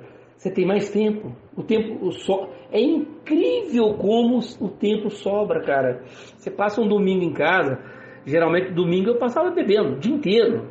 Saía de manhã com a minha esposa, 8 horas da manhã, fazia uma caminhada de uma hora e meia no parque, mas como praxe, para dizer que eu já tinha feito o que eu tinha que fazer, e já voltava para casa e começava a beber. Enchia tampa, apagava o domingo a tarde inteira, acordava e bebia de novo. Agora a gente vai ao parque, faz uma caminhada de duas horas, passa no, no cafezinho, toma um cafezinho, tranquilo, chega em casa, ajuda a fazer almoço, a gente assiste um filme no Netflix, dorme um pouquinho à tarde, acorda, assiste outro filme, visita alguém. Agora não estamos visitando muito por causa da, da, da Covid, mas a gente sai, volta. Cara, fica um tempo incrível para você. Isso é uma ressignificação. É assim que eu estou ressignificando a minha vida, preenchendo aqueles vazios que vieram com a falta de um vício, porque o vício ocupava todo o tempo, todo o espaço que eu tinha. É um trabalho, é um trabalho, é um trabalho de paciência, é um trabalho de formiguinha, tem que ter paciência. Por isso a grande sabedoria das 24 horas. É hoje só, vamos trabalhar hoje. Eu vou encerrar, mas eu vou contar duas coisas interessantes que eu descobri. Uma, eu coloquei isso no meu livro. Eu descobri que o álcool, ele é traiçoeiro, ele é mau, ele é forte demais. Ele é muito forte, cara. Eu vou fazer uma brincadeira, uma metáfora, sem querer desmerecer a pessoa cujo nome eu vou falar, Mike Tyson. Eu vou falar do Mike Tyson ou do Muhammad Ali. Pode ser os dois. Mas eu estou, na verdade, elogiando os dois, tá? Não estou falando mal deles, não. Eu considero o álcool, na minha vida, para mim que sou doente, como um Mike Tyson. O senhor álcool é o Mike Tyson. Ou o senhor álcool é o Muhammad Ali, para quem é mais antigo que nem eu. Quem é mais novo, o Mike Tyson. Eu acordo todo dia pela manhã, quando eu acordo eu entro num ringue. Um ringue de boxe, que vocês conhecem, que tem aquelas cordas em volta. Todo dia para mim, a cada 24 horas é um ringue. Eu entro no ringue, Estou de um lado do ringue, de outro lado está no outro corner o Mike Tyson ou o Muhammad Ali. São dois campeões de boxe. O que, que eu faço quando eu olho para um deles? Quando eu olho para o senhor Alco do outro lado, eu olho e falo: joga a toalha. Eu não vou lutar com vocês. Eu decidi não brigar mais com o senhor Alco. Eu não quero brigar. Você sabe por quê? Porque eu aprendi que eu sempre vou apanhar. Eu sempre serei nocauteado. Sempre eu nunca sequer vou conseguir empatar com ele. Porque eu levei 37 anos sendo nocauteado. Eu não vou ter ingenuidade de achar que agora vai mudar. Então não há mais como brigar com o senhor Al. Eu prefiro jogar a toalha de manhã cedo e falar: hoje eu não vou brigar com você. E amanhã de novo eu falo com ele que eu não vou brigar. E agora, recentemente eu fazendo uma partilha, eu disse: eu tomei outra decisão além de eu não brigar mais com o álcool, eu não vou nem discutir com ele mais. Eu nem quero papo com ele mais. Eu não vou conversar com as pessoas que me agridem, que podem me levar a nocaute. Fim de conversa. Então, se eu acordar algum dia com fissura, com vontade de beber, eu olho para o outro lado e penso: esquece, vamos pensar em outra coisa? Não vamos discutir esse assunto mais, não? Esse assunto está superado. Então, está superado na minha vida. Eu gostaria de agradecer a oportunidade, eu, Marco, é, muito, uma grande satisfação. Peço desculpa de novo pela minha, minha voz que está horrível. Não é a minha voz verdadeira, estou congestionado, congestionado ainda. Estou um pouco gripado, ainda tossindo. Peço desculpas aos ouvintes. E aqueles que se interessarem em adquirir meu livro, pode ser pelo meu e-mail, né? Guilherme Castro Cabral, tudo emendado, minúsculo, arroba gmail.com ou pelo meu WhatsApp. Meu WhatsApp é DDD, né? O 61, que é Brasília, 998713385. 998713385. O meu livro eu estou vendendo pelo preço de custo. Eu, ele saiu com frete e tudo, ele saiu em torno de 25 reais, mais ou menos, tudo que eu paguei do meu bolso. Então eu estou vendendo por 28, 3 reais a mais só. E pelos correios, eu tenho enviado alguns, sai em torno de 6 reais a remessa. Então tá mais ou menos 35 reais arredondando com já com frete. Quem se interessar pode entrar em contato comigo, eu tenho o prazer de colocar nos correios, despachar, tá? Não tem problema, qualquer lugar do Brasil, sem problema algum. E, e no WhatsApp ou no e-mail mando meu Pix, não tem problema nenhum também. Na verdade, eu estou só passando o custo do meu livro, que a ideia é passar a, ideia, é, é passar a mensagem, né? E isso eu estou conseguindo, que já tem, acho que já tem mais de um ano que eu publiquei esse livro. O Marco aí, eu até agradeço, deixo registrado aqui o agradecimento profundo, Marco e o Matheus, Matheus da Gráfica e o Marco, Marco aí, Marco Melo, que fez até a orelha do meu livro, me ajudou muito a diagramação, me deu ideias. A gente trabalhou muito o livro, o livro ia e vinha, né? Em PDF, a gente trabalhando, chamando a atenção do outro, corrigindo. Então a gente chegou a esse consenso aí. E Marcos, só deixar registrado aqui que eu já recebi diversos elogios, viu? Pessoas, professores, a dona Ilma lá, minha professora de português, leu o livro. Tem um colega aqui que trabalha no Senado, ele é revisor do Senado, especialista em idioma português. Ele chegou a falar comigo, isso foi pessoalmente, ele falou, olha, é, poucos livros que eu li na minha vida tem praticamente erro de português, erro gramatical nenhum. Você está de parabéns, cara. Então, assim, eu fiquei muito satisfeito é, de saber que o meu livro tem pouquíssimos erros de português, concordância, erro gramatical. E isso aí, graças a você que me ajudou, com certeza. Me ajudou muito. Foi um trabalho cansativo, até certo ponto, chega um ponto que a gente fica até enjoado, né? Volta, vai para lá o livro, volta, corrige aqui, Marco, corrige lá. O Marco Cabral, faz tal coisa, corrige aí. Mas é isso mesmo, cara. Para sair uma coisa bem feita é assim mesmo. Quando a gente ama o que está fazendo, isso é importante demais. E, e, o meu livro registrou esse amor seu, meu, do Matheus, que não está aqui agora, mas que ajudou muito também lá da gráfica. Foi muito importante esse trabalho para nós e tem sido importante para alguns companheiros alcoólicos e também para pessoas que não são alcoólicas e leem o livro para aprender um pouco mais sobre o alcoolismo e para ajudar pessoas da família, ajudar pessoas amigas, né? E vale a pena, viu, gente? E nessa esteira sobre agradecimentos pela confecção do livro, claro que existem infinitas pessoas que a gente tem que agradecer, até os autores dos livros que eu li, que abriram minha mente para conhecer a, melhor a doença, para poder expressar, colocar no papel. E essa forma de colocar no papel também faz parte do tratamento, né? E além de deixar escrito para novas gerações, pessoas que possam um dia precisar do que a gente, a experiência que a gente passou. É importante registrar duas coisas aqui também no meu livro quem fez a revisão gramatical, a revisão completa, foi a minha esposa, Neide. Neide Oliveira Cabral. Ela é formada em letras, direito. E ela, tudo que eu escrevia, eu sempre passei para ela, para passava para ela para me dar um feedback. Porque quando a gente vai escrever, a gente escreve muito aleatório, né? A gente costuma dizer assim, brainstorm, né? É, as ideias vêm, a gente vai jogando no papel forma não concatenada, de forma genérica, e precisa de uma pessoa para ir lendo e te orientando. Olha, isso aqui está fora do lugar, essa ideia é muito boa, mas tem que estar em outro lugar. E, e a Neide fez isso. Eu ia jogando no papel, ela ia concatenando as ideias, organizando e principalmente fazendo a revisão gramatical, no, evitando os erros, chamando minha atenção. Isso é bom é, muito bom.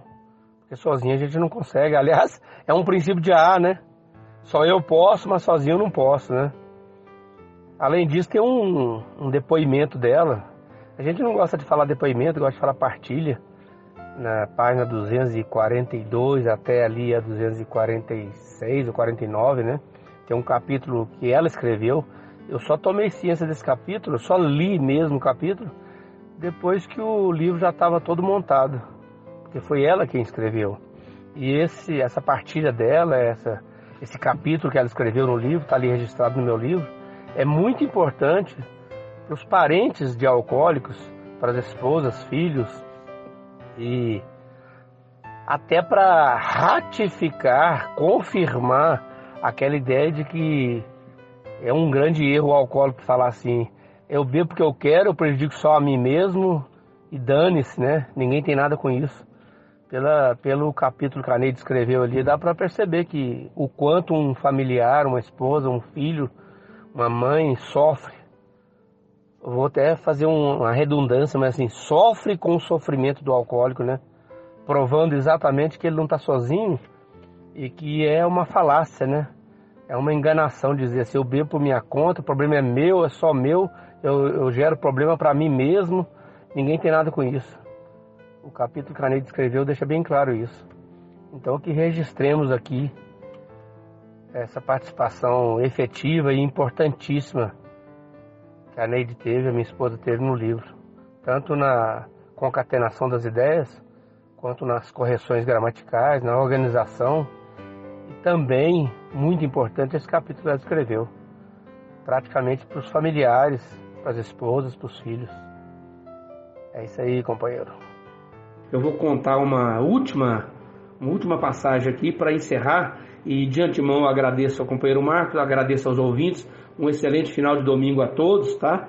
E ontem eu fiz dois anos, estou muito feliz. Recebi, vou receber a fichinha amanhã, dia 11, eu vou receber a fichinha de dois anos lá no meu grupo. O meu padrinho vai me entregar a fichinha de dois anos.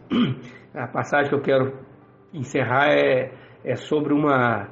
Tinha um senhor numa praia pegando estrelas do mar e jogando de volta na praia. E tinha outro senhor lá em cima, na praia, olhando. E não conseguiu entender aquilo e gritou lá de longe: O que você está fazendo, rapaz? Ele falou: Eu estou pegando as estrelas do mar e estou devolvendo ao mar, porque elas, depois que chegam na areia, elas não conseguem voltar e elas morrem. Então eu pego uma estrelinha e jogo de volta no mar para ela, so ela sobreviver. E o cara lá em cima falou assim: Deixa de ser idiota, cara. Você já imaginou quantos milhões de quilômetros de praia existem no mundo inteiro? Quantas estrelas estão morrendo toda hora, rapaz? Deixa de ser tolo, esse trabalho seu não resolve nada, não faz diferença alguma. O carinha lá de baixo agachou, pegou uma, mais uma estrelinha na areia, jogou dentro do mar, virou e disse para ele: Para essa estrelinha aqui fez diferença. Cara, para mim é cada um de vocês que leram meu livro. Se esse livro for útil para uma pessoa, se fez diferença para uma pessoa, já valeu a pena, cara. Muito obrigado, Marco. Muito obrigado mesmo. Muito obrigado aos ouvintes. Um feliz final de domingo a todos e que a gente continue vencendo, cara. Estou muito feliz. Muito obrigado, muito carinho, muita luz para você. Nossa Senhora! Me emocionei agora, Cabral. Muito obrigado, viu? Muito obrigado. Eu que agradeço pela oportunidade de ter participado de um trabalho maravilhoso, de um assunto que eu realmente sou apaixonado, que é, é a recuperação do alcoolismo. No meu caso também da adicção é um assunto que me interessa muito, tanto que o programa Independência existe justamente por essa paixão que, que eu tenho e que muitas pessoas me ajudaram, né? Nesse, nesse quesito de, de superação. Então, pelo amor de Deus, foi, foi assim, uma coisa única uh, participar da, da, da feitura do seu livro. Eu me sinto assim, uma pessoa honrada, privilegiada. E me emocionei agora. Muito obrigado, Guilherme Cabral, pelo seu, pela sua participação aqui no programa Independência. E com certeza é um dos melhores programas de independência que a gente já gravou. Muito obrigado, muito obrigado de verdade. Um grande abraço, um beijo no coração. Aí, seu companheiro, tudo de bom para você. E agora vamos dar continuidade com o programa Independência e vamos ouvir um som, uma música de recuperação.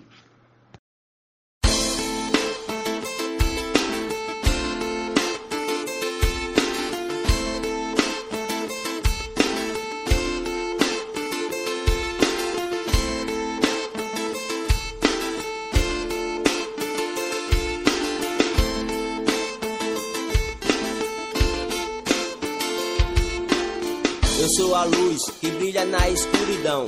Não quero ser mais um no meio da multidão. Faço parte do exército do bem. Levamos a mensagem sem olhar a quem. Não tenho dúvida que sou um escolhido. Tantas insanidades já era pra eu ter morrido. Me arrependo dos meus erros e peço perdão. Confiando sempre em Deus, pois é de coração. Vou na humilde sem querer ser mais do que ninguém. Não carrego maldade pros meus irmãos, só quero bem, vou caminhando na fé, estou iluminado. Hoje eu posso dizer que eu sou um ser abençoado.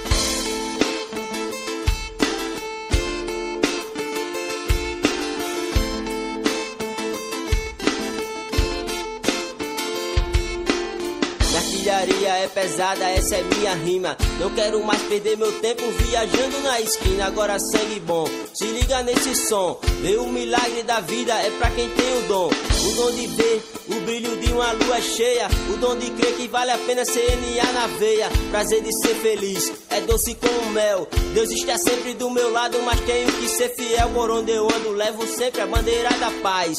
Só por hoje eu digo droga nunca mais. Maravilhoso é enxergar que tenho muitas virtudes correndo pelo certo, mostrando atitude. E é por isso que eu vou permanecer de pé.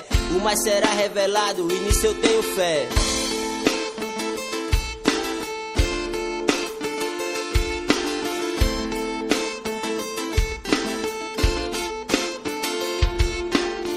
Peça a Deus que remova os meus defeitos, buscando a minha melhora, pois eu sou perfeito. Continuo fazendo diariamente a minha parte. Pra mim, os 12 passos é uma obra de arte que me mostrou o caminho a percorrer. Seguindo a programação, sei que nunca vou perder. Sempre no final do dia vejo as minhas falhas. Pois cada dia que nasce é uma nova batalha. E é preciso ser forte para não desistir. Na minha vida agora, só pensei construir. Nesse jogo da vida eu sou um campeão. Hoje eu tô limpo e vivo em recuperação. Essa parte agora que eu vou cantar é homenagem ao meu amigo Paulinho que fez a letra, mas já se foi, infelizmente. Mas a sua mensagem vai ficar para sempre, irmão. Tamo junto. Já cansei de sofrer, já cansei de perder. Hoje eu vivo limpo e faço a paz prevalecer. Vou levando a mensagem na maior satisfação. Buscando todo dia minha recuperação. E não tô sozinho nessa guerra, meu chegado. Junto comigo é uma pá de aliado, companheiros verdadeiros, trabalhando os 12 passos. Agradeço a minha família que ficou comigo lado a lado. Graças a Deus, né, velho? Hoje eu tô aqui. E quero dar de graça tudo aquilo que eu recebi. Recém-chegada é uma pessoa importante, me mostra que devo ir mais adiante. Na sala eu chego, os companheiros me abraçam. Não julgo quem sou, nem que eu fiz no meu passado. Passado é passado, não posso mais voltar atrás. Modifico o dia de hoje, mostro que sou capaz. Que sou capaz.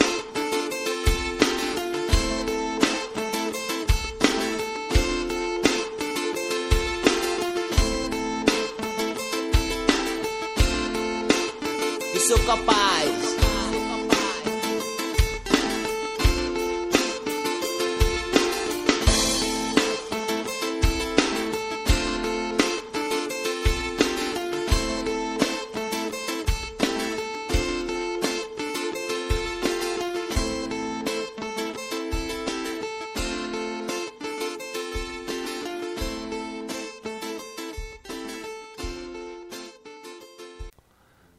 Bacana, voltamos com o programa Independência. Hoje o programa Independência especial, falando com Guilherme Cabral sobre o livro Tempo Perdido, Tempo Encontrado. Muito obrigado novamente, Cabral, pela participação aqui no programa Independência. Foi assim elucidativo, eu tenho certeza que todos acharam e agradecemos. Legal, legal. Vamos dar continuidade. Agora vamos ter duas temáticas na sequência do Julião. Exatamente. A primeira temática ele vai falar sobre crescimento através do programa de 12 passos. e depois ele vai falar quais os passos que a, a pessoa precisa tomar, precisa fazer após uma recaída. Se você teve problemas com álcool e droga, entrou em recuperação, mas recaiu, não se aflija. Tem como voltar? Volte logo para o programa que vai dar certo, como deu da primeira vez, companheiro, companheira. Não, ah, não arrede o pé, continue, insista, você vai conseguir. Legal, então ouçamos aí Júlio César Butti. Queria agradecer pelo convite de falar de tema específico, né? falar sobre crescimento, falar sobre reconhecimento da importância do programa. E a meditação de hoje, ela traz a narrativa dela que fala sobre crescimento. Então eu posso fazer uma ponte dentro da ideia de crescimento é tratamento. O não crescer dentro do tratamento é convivência com a doença. Quando eu estou a conviver com a doença, eu estou a conviver com os sintomas com base na minha vontade. Eu quero que a minha vontade prevaleça, que a minha vontade seja feita, e se a minha vontade não é feita, então eu manifesto sintomas da minha doença, que está escrito no primeiro passo, dentro da rejeição, da projeção, da inadequação, dentro de sintomas que a literatura mesmo determina. Então eu preciso entender que quando eu estou a retratar a ideia de crescimento em tratamento, eu estou a interpretar o que o programa tem a me oferecer. Como eu já entendi dentro desses meus 25 anos que o programa me oferece a libertação da doença, que é muito mais do que parar de usar droga, porque a promessa do programa já cumpriu logo de frente quando eu cheguei ao programa que foi me tirar a questão do uso da substância, porque não dá para viver o que o programa oferece fazendo uso de qualquer tipo de substância química ao mesmo tempo. Não tem cabimento. Então, como o programa já me cumpre essa promessa logo de testa, logo de frente, de primeiro momento, que é me tirar a substância, ele na sequência ele me tira a vontade de usar. Porque quanto mais eu vou ficando sem o uso da substância, mais distante vai ficando a vontade de usar, mas mais próximo da doença, mais próximo dos sintomas da doença, eu vou me, me tornando. Porque quanto mais tempo limpo eu vou ganhando, mais próximo dos sintomas da doença eu vou ficando. E quando eu trago essa narrativa para pessoas que também têm um vasto tempo de recuperação, as mesmas ficam imbuídas na ideia e elas até se reportam para mim falando, Júlio, nós nunca tínhamos pensado nisso. Nós nunca tínhamos é, tomado isso como uma referência. E eu começo a perceber isso depois de 10 anos que eu me encontrava sem uso de substância química. Então, nos primeiros 10 anos, eu entendo que existia até mesmo um medo que me parava e me limitava em relação a não tomar determinadas ações. Mas o que já estava manifestado, mesmo estando 10 anos sem uso de substância química, já eram sintomas da doença. E quanto mais tempo eu fui ficando sem uso da substância, mais próximo eu fui ficando da doença, pois aí eu venho a entender agora, com 25 anos, que a doença não é o uso da substância. A doença é tudo que antecede ao uso da substância. E enquanto eu não tenho esse entendimento, eu não consigo tratar da doença e tratar da doença é usar o programa de forma a crescer dentro do programa. Então, enquanto eu não tiver como forma de crescimento o programa, eu estou vinculado a sintomas da doença. E se eu não tenho o programa, se eu tenho somente a doença, eu nunca vou atingir um estado de libertação. Eu vou estar sempre, de certa forma, aprisionado a sintomas da doença onde eu vou a me comparar, eu vou a questionar, eu vou a fazer determinadas ações contra a minha pessoa, que eu não vou, de certa forma, estar prestando atenção que eu estou dentro dos parâmetros da doença. Pois como eu já vou tendo e apresentando um vasto tempo de recuperação, um vasto tempo sem o químico, melhor dizendo, eu começo até a acreditar que eu estou em recuperação plena. E na realidade eu vou estar apresentando, mas não percebendo que o que eu tenho é um vasto tempo sem o químico. E não caracteriza a recuperação um vasto tempo sem químico. O que caracteriza a recuperação É aceitar a vida da maneira que a vida se apresenta e viver esta vida tendo como referência o que o programa me oferece para um processo de crescimento. Então, lidar com aceitação, lidar com tolerância, lidar com autopercepção, autoconhecimento, lidar com o que a vida vai me apresentando e entendendo o que a vida está me apresentando e entendendo dentro do que o programa me proporciona, o processo de crescimento para com o que o programa está me dando. O programa me dá processos aonde eu posso vir a entender admissão, aceitação. O programa me favorece lucidez. O programa me favorece humildade. O programa me favorece uma série de benefícios que eu preciso estar em crescimento dentro da literatura, eu preciso estar em crescimento em relação aos meus companheiros de recuperação.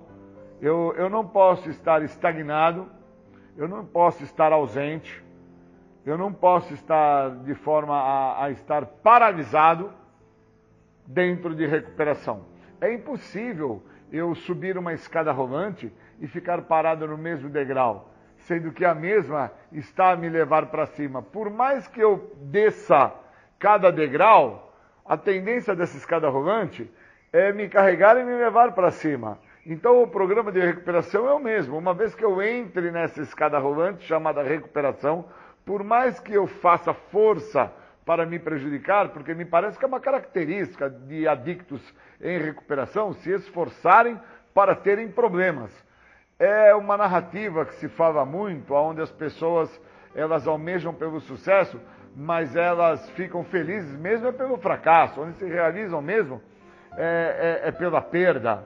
Então, enquanto eu não tinha essa interpretação, eu não entendia que por muitas vezes eu estava a lutar contra o processo de evolução, de crescimento do programa comigo mesmo.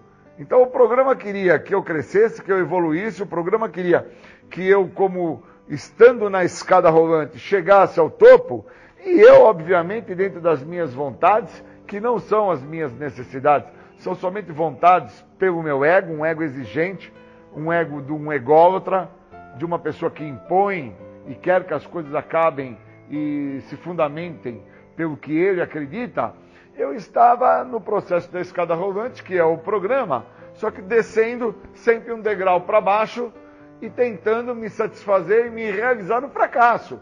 Mas o programa, como é um programa onde ele apresenta um quadro de perfeição, quem apresenta um quadro de inadequação sou eu, ser humano, que é dotado de falhas, dotado de pormenores. Então eu fico a lutar e relutar com o programa, almejando o sucesso pelo fracasso. E o programa me impulsionando, me carregando para um processo de evolução de evolução, aonde eu, obviamente, não dava a devida atenção a isso. Eu não dava atenção ao que o outro falava, eu não dava atenção ao que estava escrito na literatura, eu não dava atenção aos parágrafos que estavam escritos no livro. Então, enquanto eu não vou vendo o que o programa tem como forma de crescimento, eu não consigo me adaptar a, a esse processo de evolução, a um processo de crescimento, de continuidade e vou até mesmo acreditando que aquilo que eu apresentava era um estado de recuperação plena, que era o tempo que eu já me encontrava sem uso de álcool e de drogas. Mas o que mostrava que faltava tratamento eram os resultados dentro deste tempo que eu tinha já apresentado por mais de uma década de, de, de abstinência do químico, que trazia inúmeros problemas financeiros, amorosos, profissionais, sociais, e pessoas que já se encontravam num grau de evolução, de crescimento dentro do programa, se voltavam para mim e falavam que eu estava com problemas. E a primeira manifestação minha dentro do julgamentalismo, dentro da repulsa, era olhar para as pessoas e falar para elas: recuperação individual, cuida da sua. E quando eu estava a fazer isso, eu estava dentro do que o programa fala sobre negação da realidade eu estava manifestando um sentimento de raiva e eu mesmo não entendia que era um sentimento de raiva. Interessante esse processo. E aí eu interpreto agora, dentro do que a literatura me traz, a, a ideia do crescimento, do entender o que o programa oferece, o processo de evolução, de que eu me encontrava somente sem uso de álcool e de drogas, mas não me encontrava num processo de crescimento.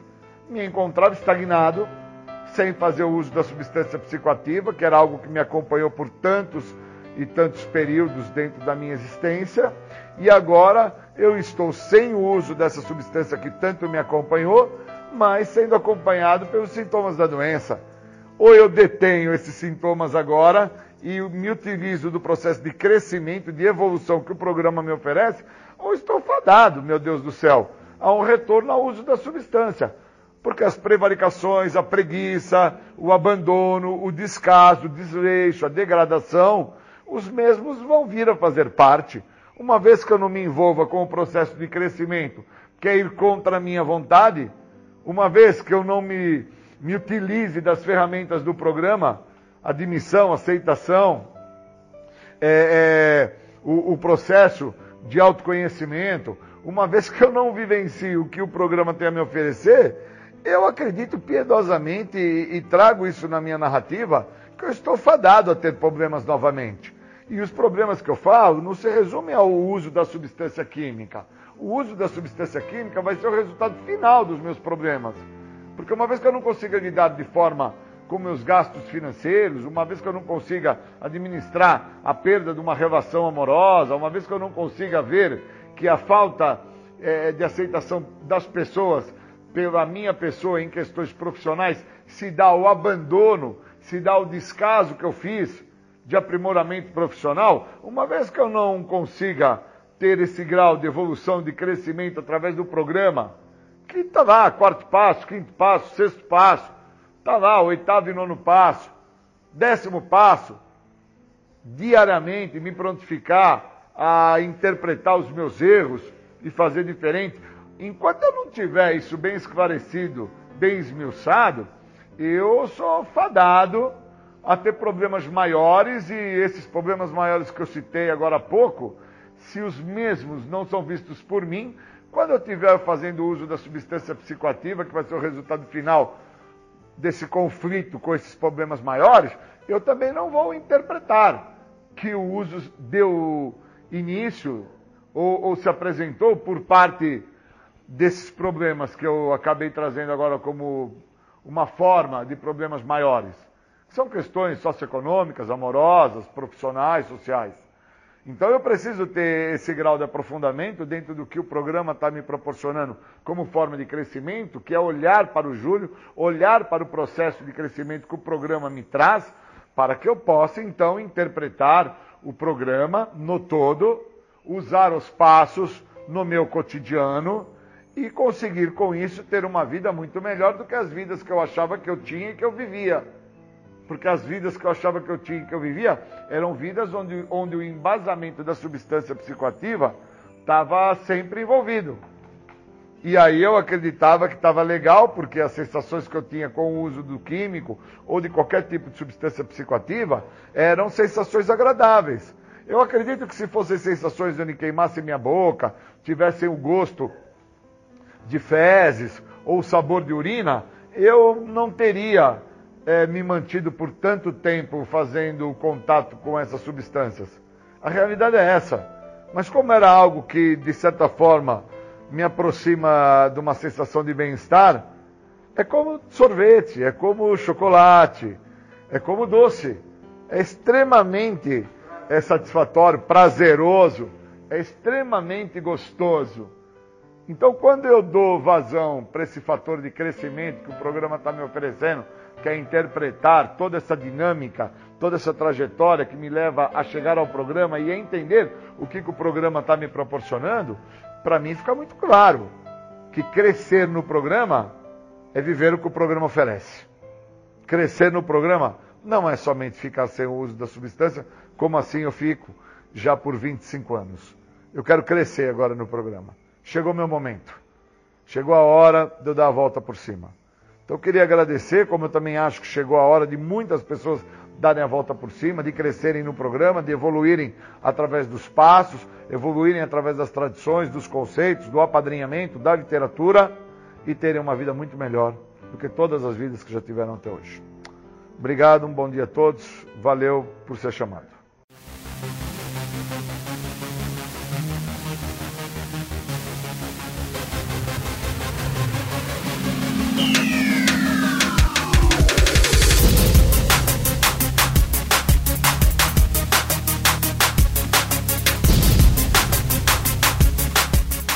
Você está ouvindo o programa Independência, a voz da recuperação. Para participar ou tirar suas dúvidas, ligue 3492 3717 ou então pelo WhatsApp 99650 1063. Falar de recaída, e tem uma parte da literatura que fala, embora todos os adictos sejam basicamente do mesmo tipo, o grau da doença e o ritmo da recuperação diferem de indivíduo para indivíduo. Sérgio falava para mim que as pessoas que com múltiplos anos voltavam a usar eram as pessoas que não tinham ainda terminado a questão do uso. Elas então tinham um tipo de reserva, as mesmas precisavam ter terminado com o uso para dar início a um novo processo.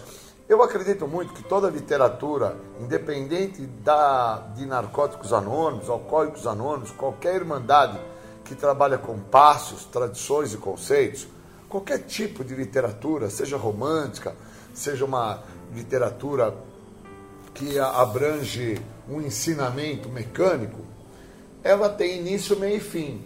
Cada capítulo só se dá início quando se termina o anterior. Muitas pessoas que eu entendo que chegam aos programas dos anônimos, elas chegam porque terminaram um capítulo anterior nas suas vidas que foi a respeito do uso da substância. Chegaram a um tal estado de desespero com aquela questão que estava em pauta, que era o uso do álcool e das drogas, que agora, hora que encontraram o programa, começou-se o início de um novo capítulo nas suas vidas. Mas eu tive contato com alguns amigos que voltaram a usar com múltiplos anos limpos, e os mesmos tentaram construir uma ideia, a qual eu fui procurar saber com meu padrinho o que, que ele achava disso. Pois o meu antigo padrinho, Sérgio, ele acreditava na ideia, comentamos e falamos muito disso enquanto ele estava vivo, sobre que pessoas com múltiplos anos acabavam retornando ao uso porque não tinham findado a questão com o químico. Por isso, depois de um vasto tempo em recuperação, onde tiveram ganhos, tiveram é, ascensão profissional, social, financeira, amorosa, os mesmos se vendo numa posição que dava a eles um alto engano na realidade, uma falsa interpretação de que estava tudo bem, os mesmos acreditavam que podiam voltar a fazer o uso e não retomava-se a droga a qual tinha, de certa forma, conduzido os mesmos a chegar ao programa. Acabava-se voltando por uma substância que os mesmos nem entendiam os motivos que acabou se fazendo uso. E depois, no decorrer do processo, os mesmos acabavam até indo fazer uso de outras substâncias, a qual, quando ficaram limpos, no período que ficaram limpos, aquela substância, eles nem mesmo tinham tido contato. Eles passam a ter contato com um tipo de substância que vem fazer parte social, quer dizer, é inserido na humanidade no período que eles estão em sobriedade. Eu tenho 26 anos limpo e eu não tive contato com êxtase. Eu tive contato com ácidos. Eu tive contato com um outro tipo de substância lisérgica mas não tive contato com êxtase. Porque quando eu entro em recuperação, não tinha o êxtase ainda. Aí eu em recuperação, o êxtase já se fazia parte. Isso eu acho muito interessante de pautar, porque algumas pessoas ficaram limpas antes da inclusão de alguns tipos de substâncias psicoativas e as mesmas acabam, depois de um vasto tempo em recuperação, um tempo de progresso, tendo um contato quando retornam ao uso. E o meu padrinho fala que são diversas as situações que se mostram para uma pessoa voltar ao uso, mas a nossa literatura pauta que muitos vão perder entes queridos, vão chegar à falência, muitos vão ter problemas de saúde, mas que nada justifica voltar ao uso. A literatura fala isso. Por isso que fala na literatura que os adictos são de forma básica igual, mas a doença e o ritmo da recuperação diferem de um ao outro. Então, dentro dessa pauta, dentro desse entendimento do que está escrito na nossa literatura, eu acredito que nada justifique fazer com que uma pessoa volte ao uso. Mas alguns amigos que eu encontro na minha trajetória dos meus 26 anos limpos, pessoas que voltaram a usar com 20 anos, 14, uma grande amiga que voltou a usar com 27 anos, que me recebeu no programa, outros amigos de outros estados, ao procurá-los, o discurso dos mesmos é sempre de um afastamento daquilo que funciona. E quando eles me falam que o afastamento daquilo que funciona é, foi o que causou e trouxe a eles o estado onde eles vêm a chegar, a qual eles têm contato com situações que elas já se apresentavam no cotidiano deles, mas os mesmos não se atentaram que essas situações que se apresentavam no cotidiano deles, os mesmos passavam batidos por estas, sem perceber que existia uma importância de usar o programa nessas situações. Eram situações amorosas, eram situações financeiras, eram situações socioeconômicas, e os mesmos acabavam passando batido pelo processo de recuperação. E é extremamente importante entender isso. E quando eu me atento a isso, eu fico preocupado, por causa que dentro do meu tempo que eu me encontro sem uso de álcool e outras drogas, o que o Sérgio falou para mim é extremamente valioso. Será que alguns destes que ao passar pelas situações os mesmos passaram batido, não passaram batido porque o alto engano estava preservando eles, fazendo com que eles acreditassem que o medo de morrer era o que estava dando segurança a eles, ou então a situação de falência que se encontraram e hoje não estão mais nessa situação, se encontravam já com um retorno à sociedade, um retorno amoroso, um retorno financeiro, um retorno profissional e o estavam assegurá-los na posição da questão da, de não voltar ao uso. Então, quando eu vou me atentando a isso e chamo o meu padrinho atual, tem 30 anos, que o mesmo não faz uso de nenhum tipo de substância psicoativa, incluindo o álcool, que para muitas pessoas o álcool difere-se do uso de substâncias químicas. Mas para pessoas que vivem o que o programa tem a oferecer, entende-se que qualquer tipo de substância alteradora de humor, independente de ser química ou alcoólica, se existe uma questão de mudança de humor, então é uma substância psicoativa. Ponto. Eu não posso ficar a pautar os mecanismos de defesa que eu posso até dar vida a eles no sentido de agora vou tomar uma cerveja sem álcool. Eu sou uma pessoa que estou há 26 anos limpo, não tomo cerveja sem álcool, com álcool, não tomo Red Bull, não tomo nenhum tipo de substância que eu entendo que são substâncias que visam uma mudança psíquica na pessoa. Quando eu vejo a propaganda que fala Red Bull te dar asas, eu entendo claramente que a ideia ali é de uma estimulação. E quando eu me vejo dentro da questão das propagandas que falam a cerveja sem teor alcoólico, eu me atento que eu nunca bebi pelo sabor, eu bebo pela sensação, o resultado final é o que me interessa. Então a recaída ela é um conjunto. Se ela é um conjunto, se ela é uma junção de vários fatores, e a literatura fala que nada justifica o uso, a morte de um ente querido, uma perda financeira, uma questão socioeconômica de abalo, uma questão de rompimento amoroso, nada justifica voltar ao uso. Porque aqueles que praticam o que o programa tem a oferecer encontraram uma nova maneira de viver e passam a viver uma vida muito melhor do que todas as vidas já vividas. Situação essa, então, que me determina que eu tive questões amorosas antes de entrar em recuperação, que agora eu me atento que eram situações que eu estava tendo um prazer, estava tendo um momento de alegria, de satisfação, e eu comemorava usando. E quando nessa mesma situação amorosa eu tinha um rompimento, uma exclusão, eu também comemorava usando aquela exclusão. Então eu usava na felicidade e usava na tristeza. Então, o que a literatura pauta, que nada justifica voltar ao uso, ela é extremamente válida a literatura. E o que o Sérgio me falou, enquanto vivo, e, e, e pautou isso para que eu, de uma certa forma, é, me sentisse estimulado a refletir, a fazer uma reflexão, algo interno da minha pessoa para comigo mesmo, que algumas pessoas com múltiplos anos voltam a usar porque as mesmas não tinham terminado com o uso. Elas pararam num ponto, um ponto esse que estrangulou a vida delas, um ponto que fez elas sentirem um tipo de dor e sofrimento, uma amargura muito profunda e que causou a elas um momento que elas assim falaram: chega com isso. E aí, nesse chega com isso, teve-se uma ascensão profissional, teve uma ascensão escolar, teve uma ascensão é, financeira. E aí, a mesma quando então, dentro de uma situação que a compromete em um desses pontos, ou outros diversos, que podemos citar inúmeros, as mesmas não suportam a pressão e voltam a usar.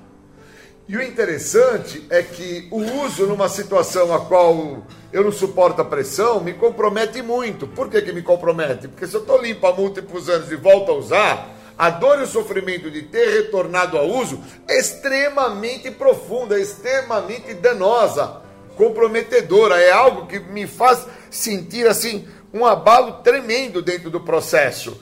Então não é uma questão aleatória. O uso ele não vem sozinho por conta, o uso não vem como uma nuvem que chegou, uma friaca que bateu, o sol que acabou. O uso não vem dessa maneira. É um processo, é uma construção, é como uma casa.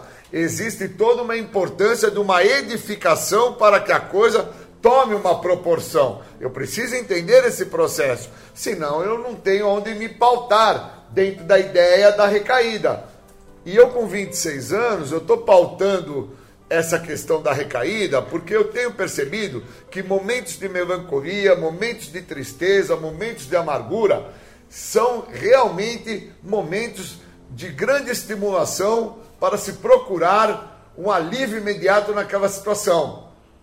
E eu percebo que eu uso o que o programa tem a me oferecer. Enquanto eu usar o que o programa tem a me oferecer, eu não tenho nada a temer. Mas no momento que eu não tenho mais o ganho, a satisfação com o que o programa me oferece, que são as ações criativas que o programa me dá, é a compreensão sobre a capacidade que eu tenho hoje de interação social, a capacidade que eu tenho hoje da leitura, a capacidade que eu tenho hoje de fazer parte daquilo que, obviamente, enquanto eu viver, eu não tenho que ter nada a temer, que é o programa.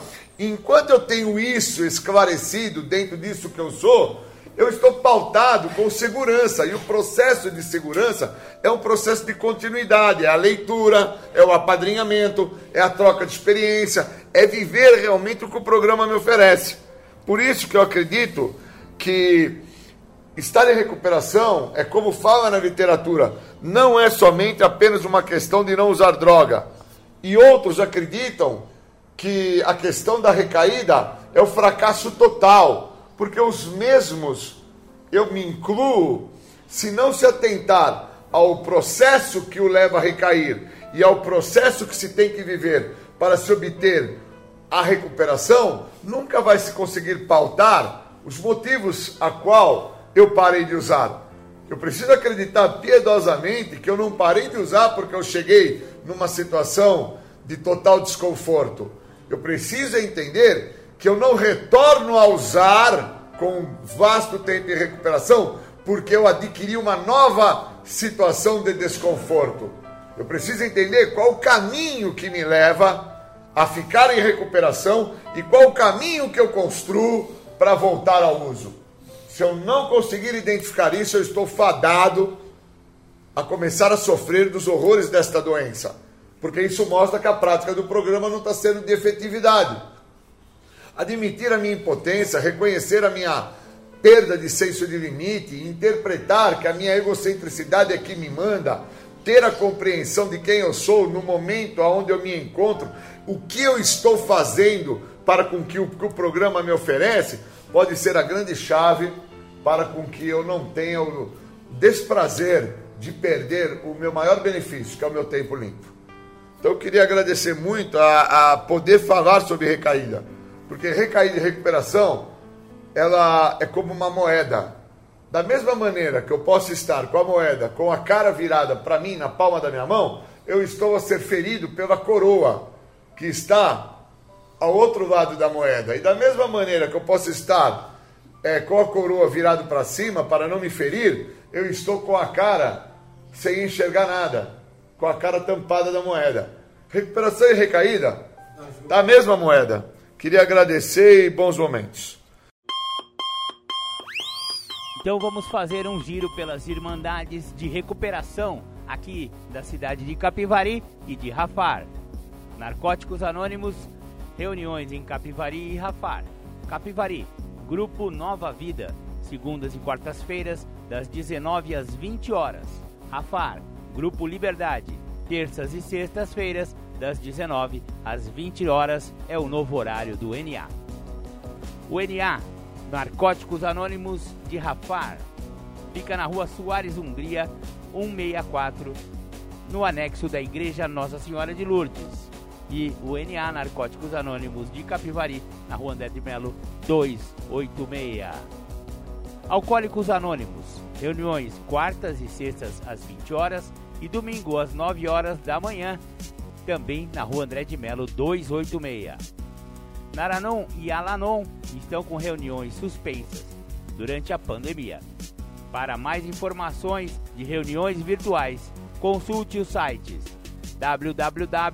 www.naranon.org.br e www.al-anon.org.br. Neuróticos Anônimos. Reuniões às terças-feiras, às 20 horas, lá na rua André de Melo 286. Conheça as Irmandades Anônimas de Capivari.